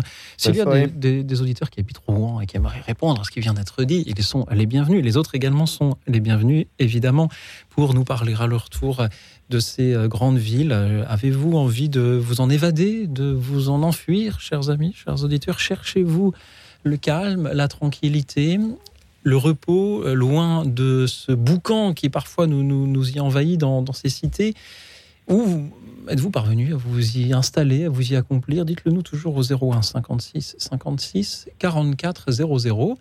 Le 01 56 56 44 00. Il y a euh, beaucoup d'appels, mais aussi de la place au standard. Alors n'hésitez surtout pas à nous appeler si vous voulez témoigner. Je voudrais saluer un instant Patience qui nous écoute depuis euh, la montagne. Justement, Patience est aussi un mystère parce qu'elle appelle souvent avec toujours de belles choses à dire, mais nous ne parvenons jamais à la joindre. Mais un jour, nous y arriverons euh, certainement. En attendant, il est l'heure d'écouter Eddie Vedder, Society, une chanson rendue célèbre euh, car elle fait partie de la bande originale d'un film qui raconte justement l'histoire d'un jeune homme qui fuit les grandes villes pour euh, partir là où il n'y a plus personne qu'une nature hostile. Le film Into the Wild. Et nous écoutons donc Eddie Vedder, Society. Écoute dans la nuit, une émission de Radio Notre-Dame et RCF.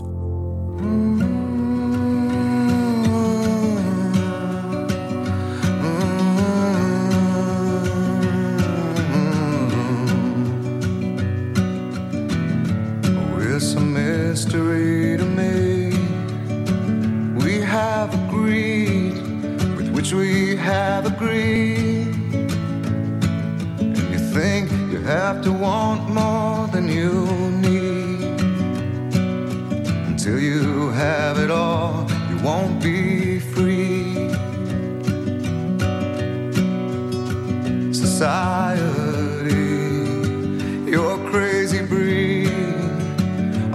you're not lonely without me.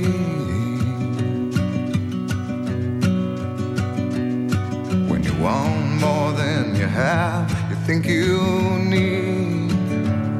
And when you think more than you want, your thoughts begin to bleed.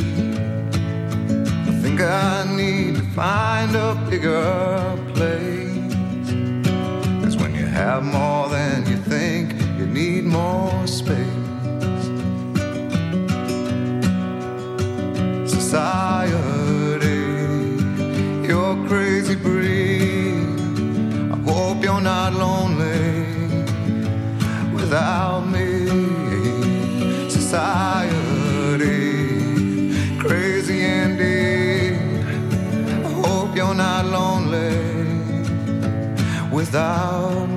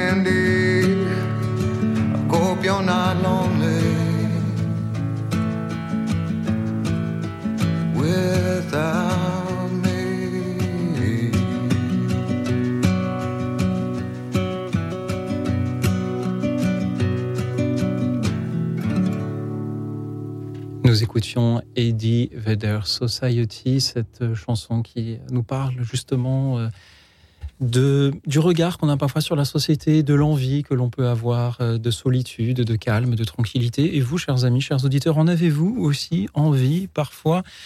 Et qu'en faites-vous de cette envie de peut-être fuir le tumulte des grandes villes? Dites-le nous en nous appelant au 01 56 56 44 00, le 01 56 56 44 00. Je salue de nouveau tous ceux qui nous suivent en direct sur la chaîne YouTube de Radio Notre-Dame. N'oubliez pas de vous abonner, de mettre un petit pouce en l'air et de nous écrire un petit message sur, sur le chat. C'est toujours euh, sympathique de vous lire euh, pendant ou après l'émission.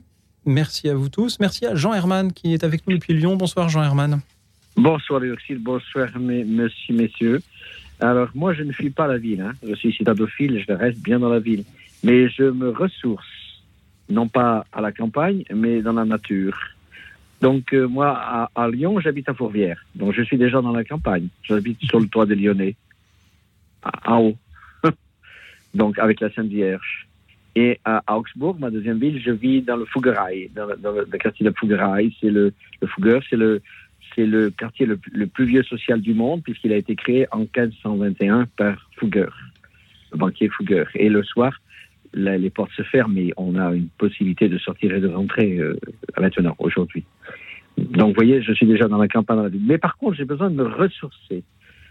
C'est-à-dire vivre avec la nature, non pas vivre avec les, paysans ou les maisons ou les habitations ou les bruits de la campagne, mais vivre avec dans la forêt, en boy scout, vous voyez, dans euh, 50 ans chez les Scouts d'Europe à Saint-Marc. Donc j'ai besoin d'aller dans, et je vais dans la Chartreuse, je vais au massif de Chartreuse, je vais dans le désert de Chartreuse. Là, il n'y a pas de bruit. Il n'y a pas de, il y a que les Chartreux et le désert, c'est tout, euh, zone de silence.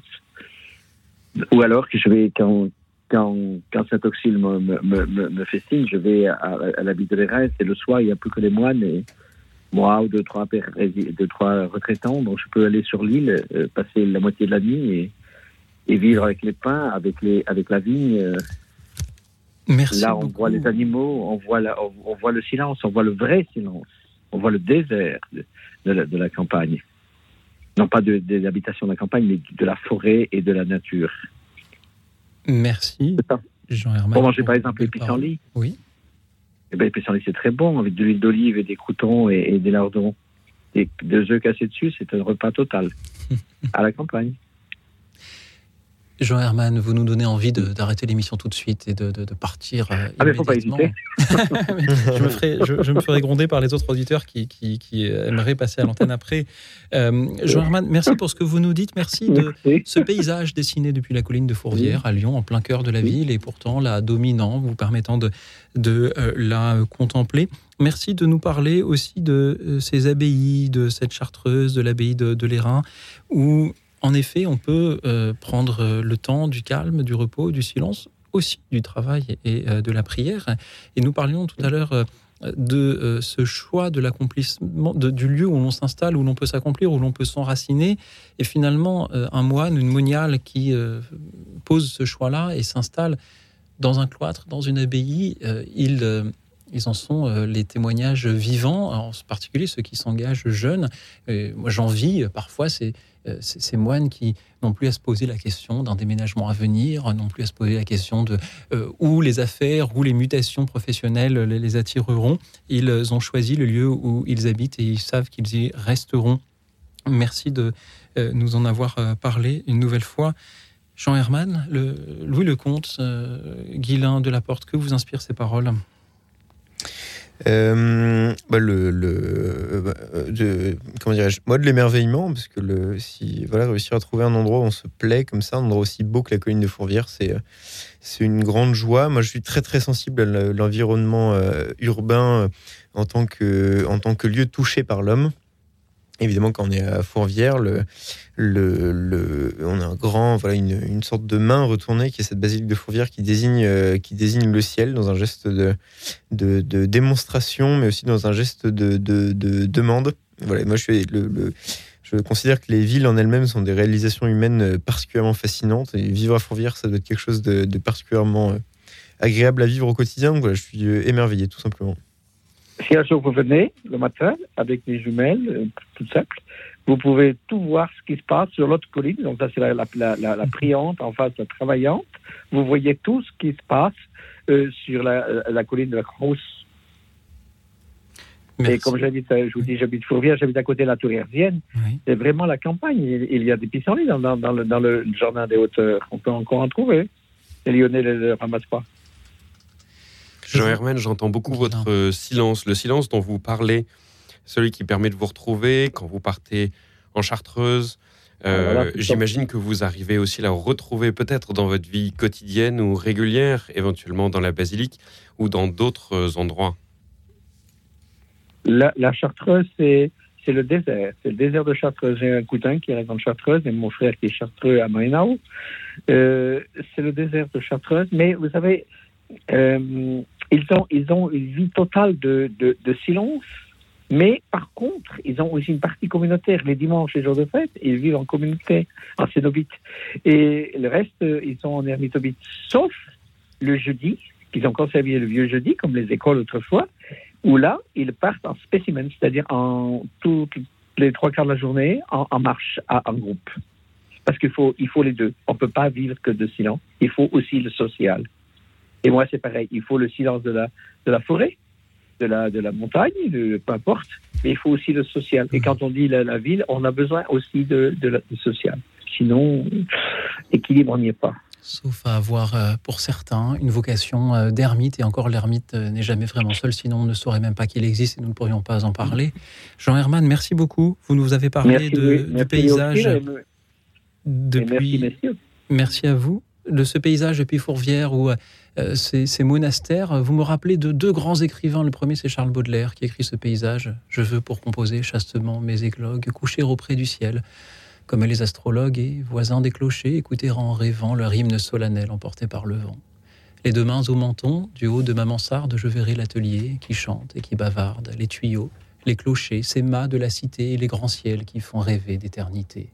Il est doux, à travers les brumes, de voir naître l'étoile dans l'azur, la lampe à la fenêtre, les fleuves de charbon monter au firmament et la lune verser son pâle enchantement. Merci Jean Herman de m'avoir donné l'occasion de lire Baudelaire. Le deuxième écrivain, c'est Louis Lecomte.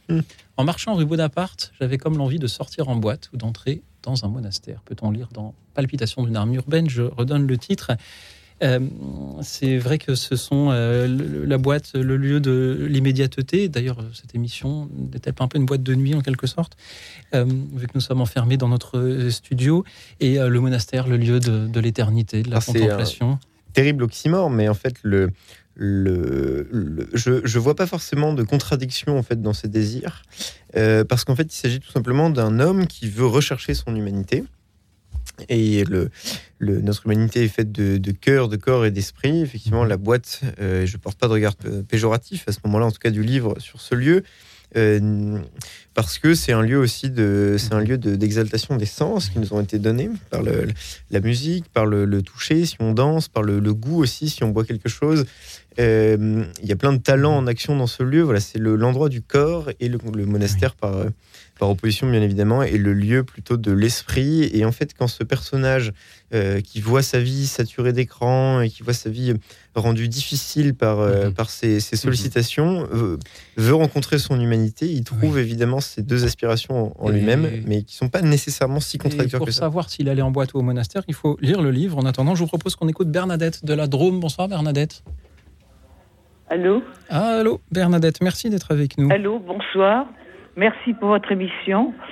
Je serai peut-être un peu à côté du sujet, mais en écoutant votre émission, donc, et surtout quand un de vos intervenants a parlé, de moments d'éternité, deux pensées me sont venues à l'esprit de deux grands écrivains. Chateaubriand, sans la mémoire, que serions-nous? Et puis Saint-Exupéry, on est de son enfance comme on est d'un pays. Et pour moi, eh bien, ces évasions que je peux souhaiter. J'ai de la mémoire. Mon enfance est loin, puisque j'ai 88 ans. Mon pays est loin, au sud. Là- Là-bas, la mer était au nord. J'habitais au bord de la mer quand j'étais enfant.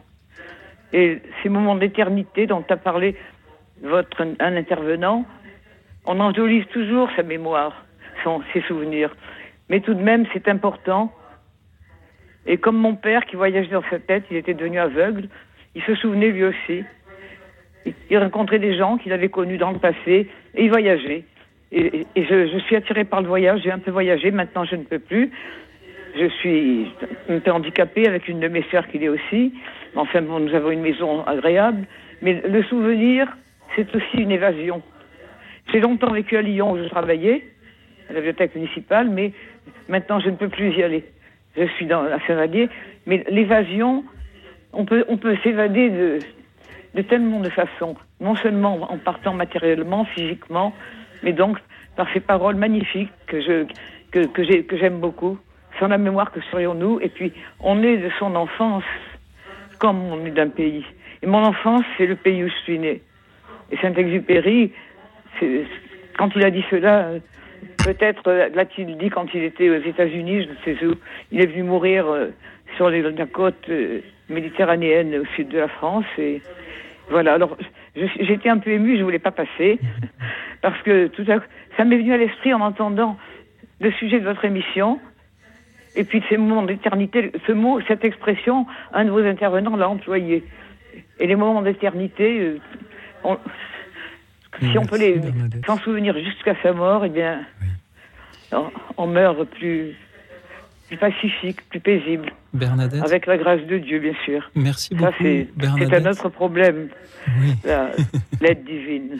Bernadette, merci de nous avoir rappelé Je suis un peu trop que- bavard. Non, du tout, du tout, du tout, Bernadette. Merci de nous avoir rappelé que tout le monde J'aime ce peut qui est pas beau. Alors euh, la nature, s'enfuir même à Lyon, j'ai, il y a des endroits où j'ai été heureuse, Oui. j'ai vécu longtemps. Oui. Mais malgré tout, ce qui est beaucoup plus ancien, les paroles de Saint-Ex, on est de son enfance quand on est dans un pays, c'est, Oui. le, cœur qui parle. Nous allons, nous allons en, reparler justement, Bernadette. C'est grâce à vous, de, Antoine de Saint-Exupéry. On est de son enfance comme on est d'un pays.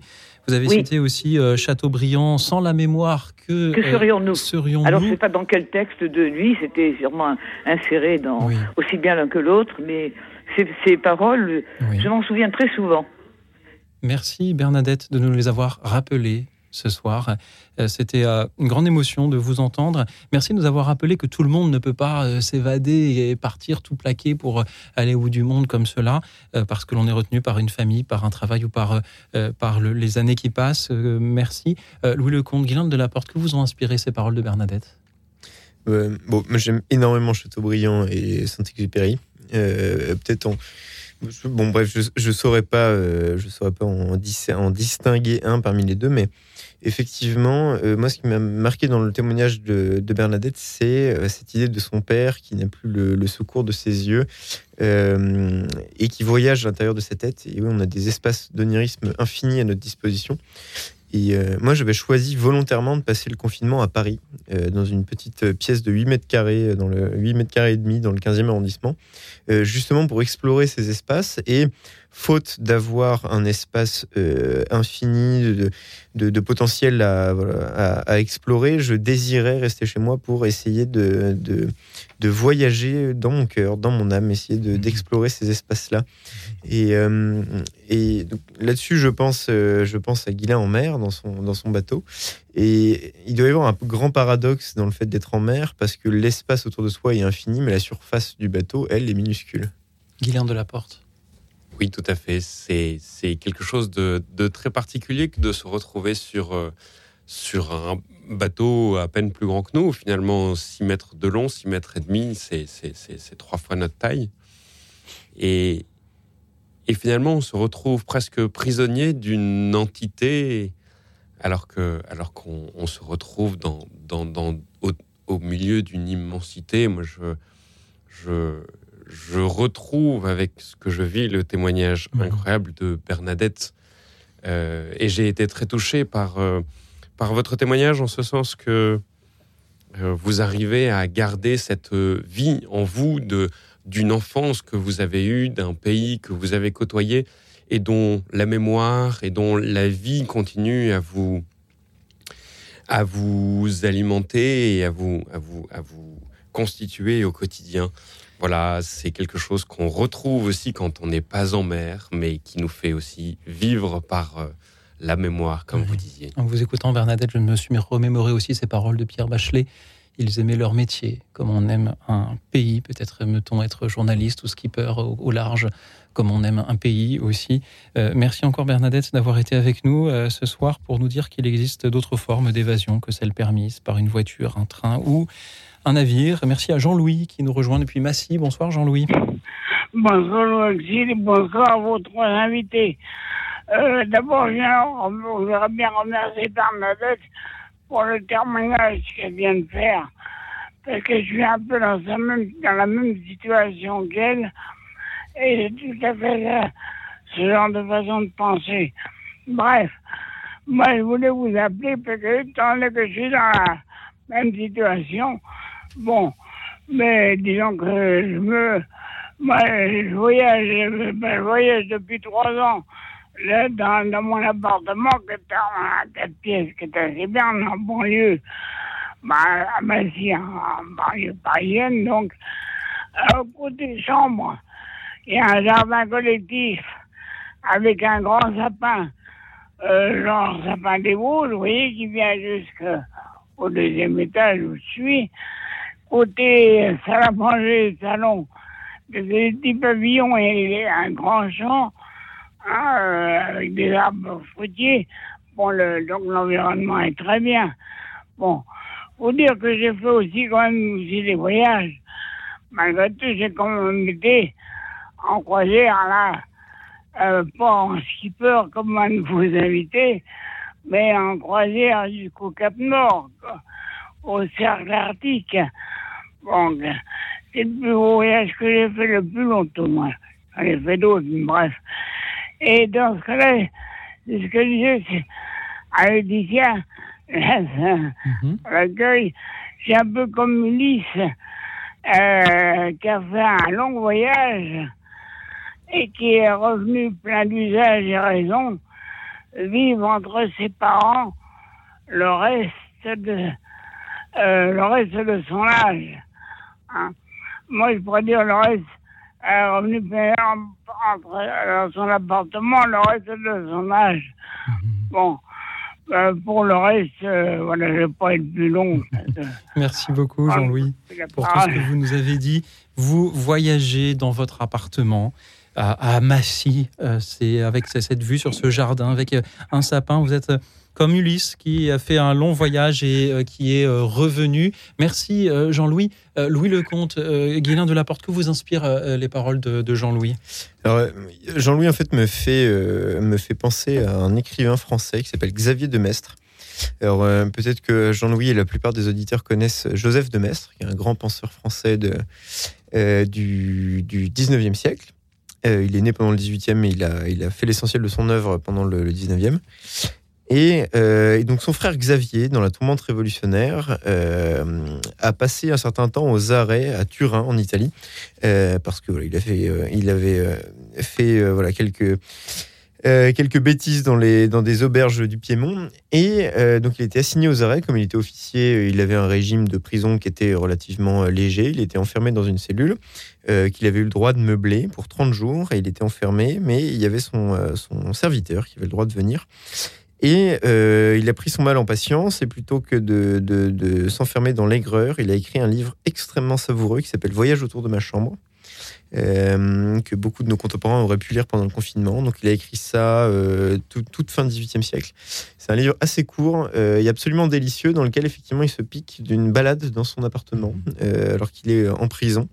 Et euh, voilà, les, les tabourets sont autant de, de montagnes, son canapé est une colline. Et euh, c'est absolument délicieux. Il, il en tire beaucoup de philosophie. Il arrive à habiter très intelligemment ce petit espace. Preuve s'il en est qu'on peut effectivement voyager depuis son appartement. Euh, on peut voyager dedans. En fait, le, les ressources qu'a l'homme en termes d'onirisme sont absolument infinies. Donc, si on veut voyager, on n'a pas besoin d'un corps pour ça. Un, esprit le fait très bien. Je recommande, euh, je recommande chaleureusement à nos auditeurs le, ce bouquin, Voyage autour de ma chambre, de Xavier Demestre. Est-il en effet d'être assez malheureux, assez abandonné pour n'avoir pas de réduit où il puisse se retirer et se cacher à tout le monde? Voilà ce qu'il euh, écrit dans son premier chapitre. Merci euh, Louis Lecomte, merci euh, de Laporte. Est-ce que euh, vous vouliez réagir aussi à ce que Jean-Louis nous a dit? Jean-Louis, comme, comme Louis nous parle beaucoup d'un voyage intérieur, nous montre toutes les possibilités d'un voyage que l'on a sans, sans, sans pouvoir se déplacer physiquement. L'imagination, la mémoire, comme nous disait Bernadette, sont des, sont des éléments, le calme intérieur qu'on retrouve euh, à l'extérieur, à la campagne, à la mer, en chartreuse éventuellement, sont aussi des, euh, un ensemble de moyens qui nous, ont, qui nous sont laissés pour, euh, pour voyager, pour se retrouver, pour retrouver une paix et un calme intérieur, même depuis son studio parisien. Merci à vous, merci à tous les auditeurs qui euh, nous ont appelés et continuent même à nous appeler euh, ce soir.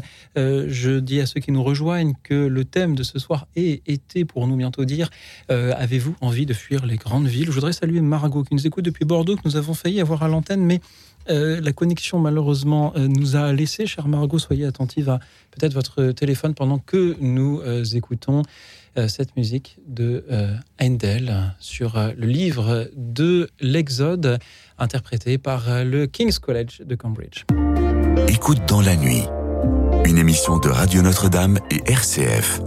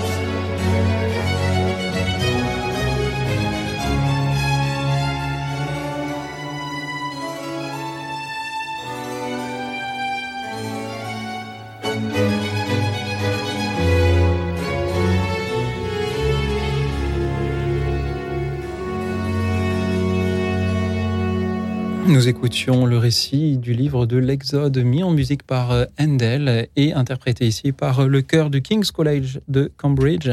Merci pour euh, leur voix. Merci, chers auditeurs, qui avaient été nombreux ce soir à nous appeler pour nous parler de la solitude des grandes villes ou de la foule des campagnes, du bruit, du tumulte et du repos, du silence que l'on cherche parfois loin de ces villes.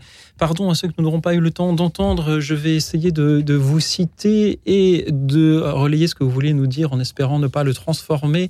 Claude de Charente a dû s'habituer à rester seule dans une grande maison alors qu'elle venait de Paris. Elle cherche maintenant euh, la solitude et euh, la paix, entrecoupée bien sûr de visites d'amitié. Merci de nous avoir rendu visite, Claude. Marie de Boulogne habitait une maison en banlieue avec un très grand jardin, mais elle a décidé de se rapprocher du centre-ville car elle prend de l'âge et voulait se rapprocher de ses petits-enfants. Merci Marie pour euh, ce témoignage-là. Aussi, on peut euh, chercher à éviter euh, l'isolement que la campagne apporte hélas parfois.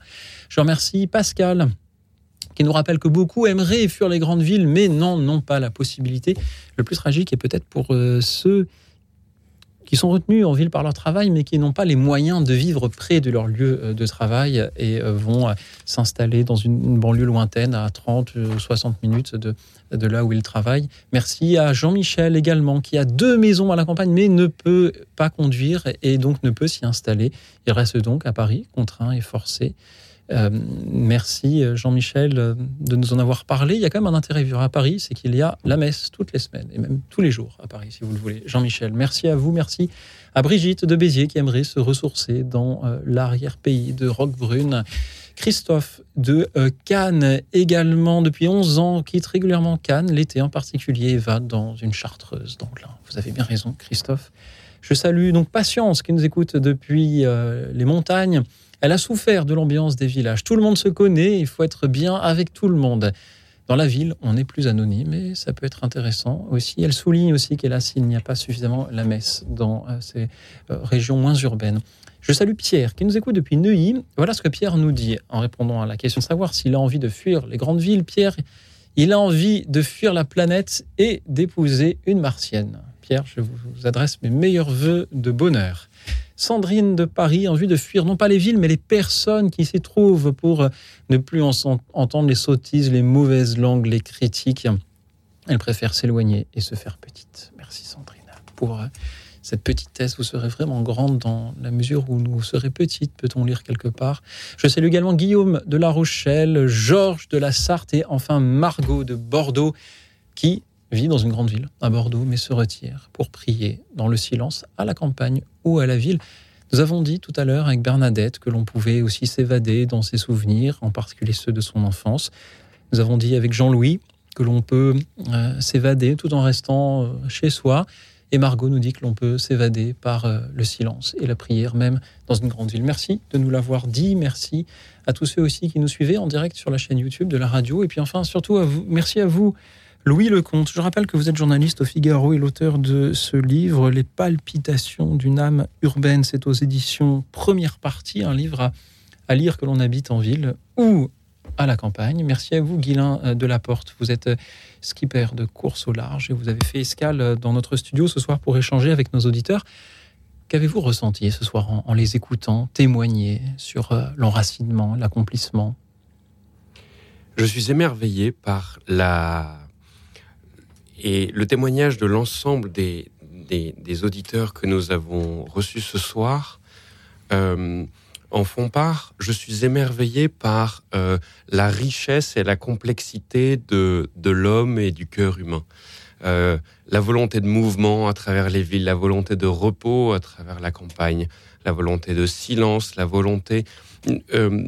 J'ai l'impression que tous nos auditeurs et de manière générale l'ensemble de, de notre humanité est à vraiment la recherche d'un équilibre jamais atteint, d'une perfection évidemment euh, euh, toujours attendue. Chacun dans ses contradictions, chacun dans ses difficultés quotidiennes, dans son environnement qu'il est obligé de, de, de partager. Et, et toute personne, en tout cas celle que nous avons entendue ce soir, j'espère que c'est partagé par, euh, par vous, recherche vraiment cette, euh, cet équilibre euh, très instable, mais en tout cas euh, relativement euh, énergiquement et en tout cas avec beaucoup d'ardeur. Louis Lecomte. Alors moi, ce que j'ai trouvé euh, beau ce soir, ce qui m'a émerveillé, euh, c'est le fait que euh, voilà, faut- on est parti d'un thème qui était fallait-il fuir les grandes villes? Est-ce qu'on a envie de fuir les grandes villes? Et euh, cette émission, euh, c'est doucement un petit peu échappé de, de, ce bon thème de départ pour prendre un pli un petit peu nouveau, inattendu. Et la, question, une des grandes questions qui a un petit peu structuré cette émission, c'était où est-ce que vous êtes le plus à l'aise pour vivre l'aventure intérieure euh, le plus à l'aise pour être en paix avec vous-même et pour pouvoir trouver du, silence et de la paix. Et j'ai trouvé ça assez, j'ai trouvé ça assez, assez beau de voir que euh, on peut discuter des mérites comparés de, de tel ou tel endroit, mais la grande question c'était où est-ce qu'on trouve la paix intérieure? Voilà. Et euh, cette, euh, le, le fait que l'émission ait pris ce, ce pli-là est sans doute fort révélateur qu'in fine, ce qui compte, euh, au-delà des contingences matérielles, logistiques, urbanistiques, rurales, c'est où est-ce qu'on est le plus à l'aise pour, pour vivre cette aventure de, de l'onirisme? C'est vrai que cette émission m'a rappelé une autre émission que nous avions faite il y a quelques semaines, dans laquelle nous proposions à nos auditeurs de nous dire quels sont leurs plus grands moments de liberté, passés ou présents, ou occasionnels ou, plus réguliers. Et c'est un peu aussi ce dont nos auditeurs nous ont parlé ce soir en nous parlant de, de ce lieu de liberté. Et on a bien sûr envie de, on aurait envie de conclure en disant que ce que l'on peut souhaiter à, chacun, c'est de trouver ce lieu-là, euh, qu'il soit au cœur des grandes villes ou, euh, ou, sur une île déserte, trouver ce lieu-là où il pourra s'accomplir, euh, s'enraciner et aimer servir son prochain. Mais est-ce seulement possible? Nous sommes quelques milliards d'êtres humains sur Terre. Y a-t-il pour chacun une place qui l'attend? Ou est-ce que c'est un, luxe que de pouvoir la trouver? Oui, en fait, je pense que la question se, se pose de toute façon par nécessité. Euh, moi, j'ai écrit ce livre sur la vie intérieure en ville, en partant du postulat que la question n'était pas tant de savoir si il est possible ou non euh, d'avoir une vie en ville. Je, le postulat était plutôt, euh, le postulat était plutôt, elle est nécessaire, donc on va la trouver. je, rejoins l'idée en partageant euh, euh, la question de savoir si finalement est-ce que c'est l'endroit qui va nous apporter la vie intérieure ou finalement c'est de se dire que cette vie intérieure est à rechercher quel que soit l'endroit dans lequel on habite. Merci beaucoup à vous, que ce soit en ville, à la campagne ou au milieu euh, des, des flots. Vous me rappelez aussi, c'est de nouveau ces vers de Baudelaire. euh, L'homme dont jamais l'espérance n'est lasse, pour trouver le repos, court toujours comme un fou. On cherche de nouveaux endroits où trouver cette liberté-là, ce repos. Mais les 23h54 et l'heure du repos est en train de sonner sans que nous ayons encore besoin de, courir comme des fous. Merci encore à vous, euh, Guilain de, de la Porte. Je rappelle que vous êtes le skipper de Drago, ce bateau qui va courir la Mini Transat. Et on peut vous soutenir tout en soutenant l'association À fond la vie. Comment fait-on? Euh, plusieurs possibilités via mes réseaux personnels, LinkedIn avec mon nom, Facebook, ou alors euh, tout simplement via un lien LOASO que vous retrouverez sur Internet en tapant Mini Transat à fond la vie. Merci beaucoup, euh, Guilain, pour euh, de, de nous montrer l'exemple, nous ouvrir la voie au milieu des flots. C'est important qu'il y ait des, euh, des, des gens comme vous pour faire rêver ceux qui restent en ville. Louis Lecomte, merci. On vous retrouve au Figaro. Vous êtes journaliste, mais aussi dans cet ouvrage Palpitation d'une âme urbaine aux éditions Première Partie. J'étais absolument ravi de venir et vous pouvez retrouver ce livre à la FNAC, sur Amazon, sur le site de l'éditeur Première Partie et dans la plupart des librairies. Et dans euh, toutes vos librairies de quartier aussi. Euh, merci encore à vous. Merci à toute l'équipe d'écoute dans la nuit. Laetitia et Anne qui prenaient vos appels ce soir. Alexis qui était en régie pour réaliser cette émission. Et puis enfin, merci à vous qui avez euh, joué le jeu de cette émission ce soir en nous appelant pour témoigner. Merci à ceux qui n'ont pas appelé également pour leur écoute. Et en attendant vos témoignages et votre écoute à venir demain, je vous souhaite une nuit tranquille et reposante car demain sera un grand jour.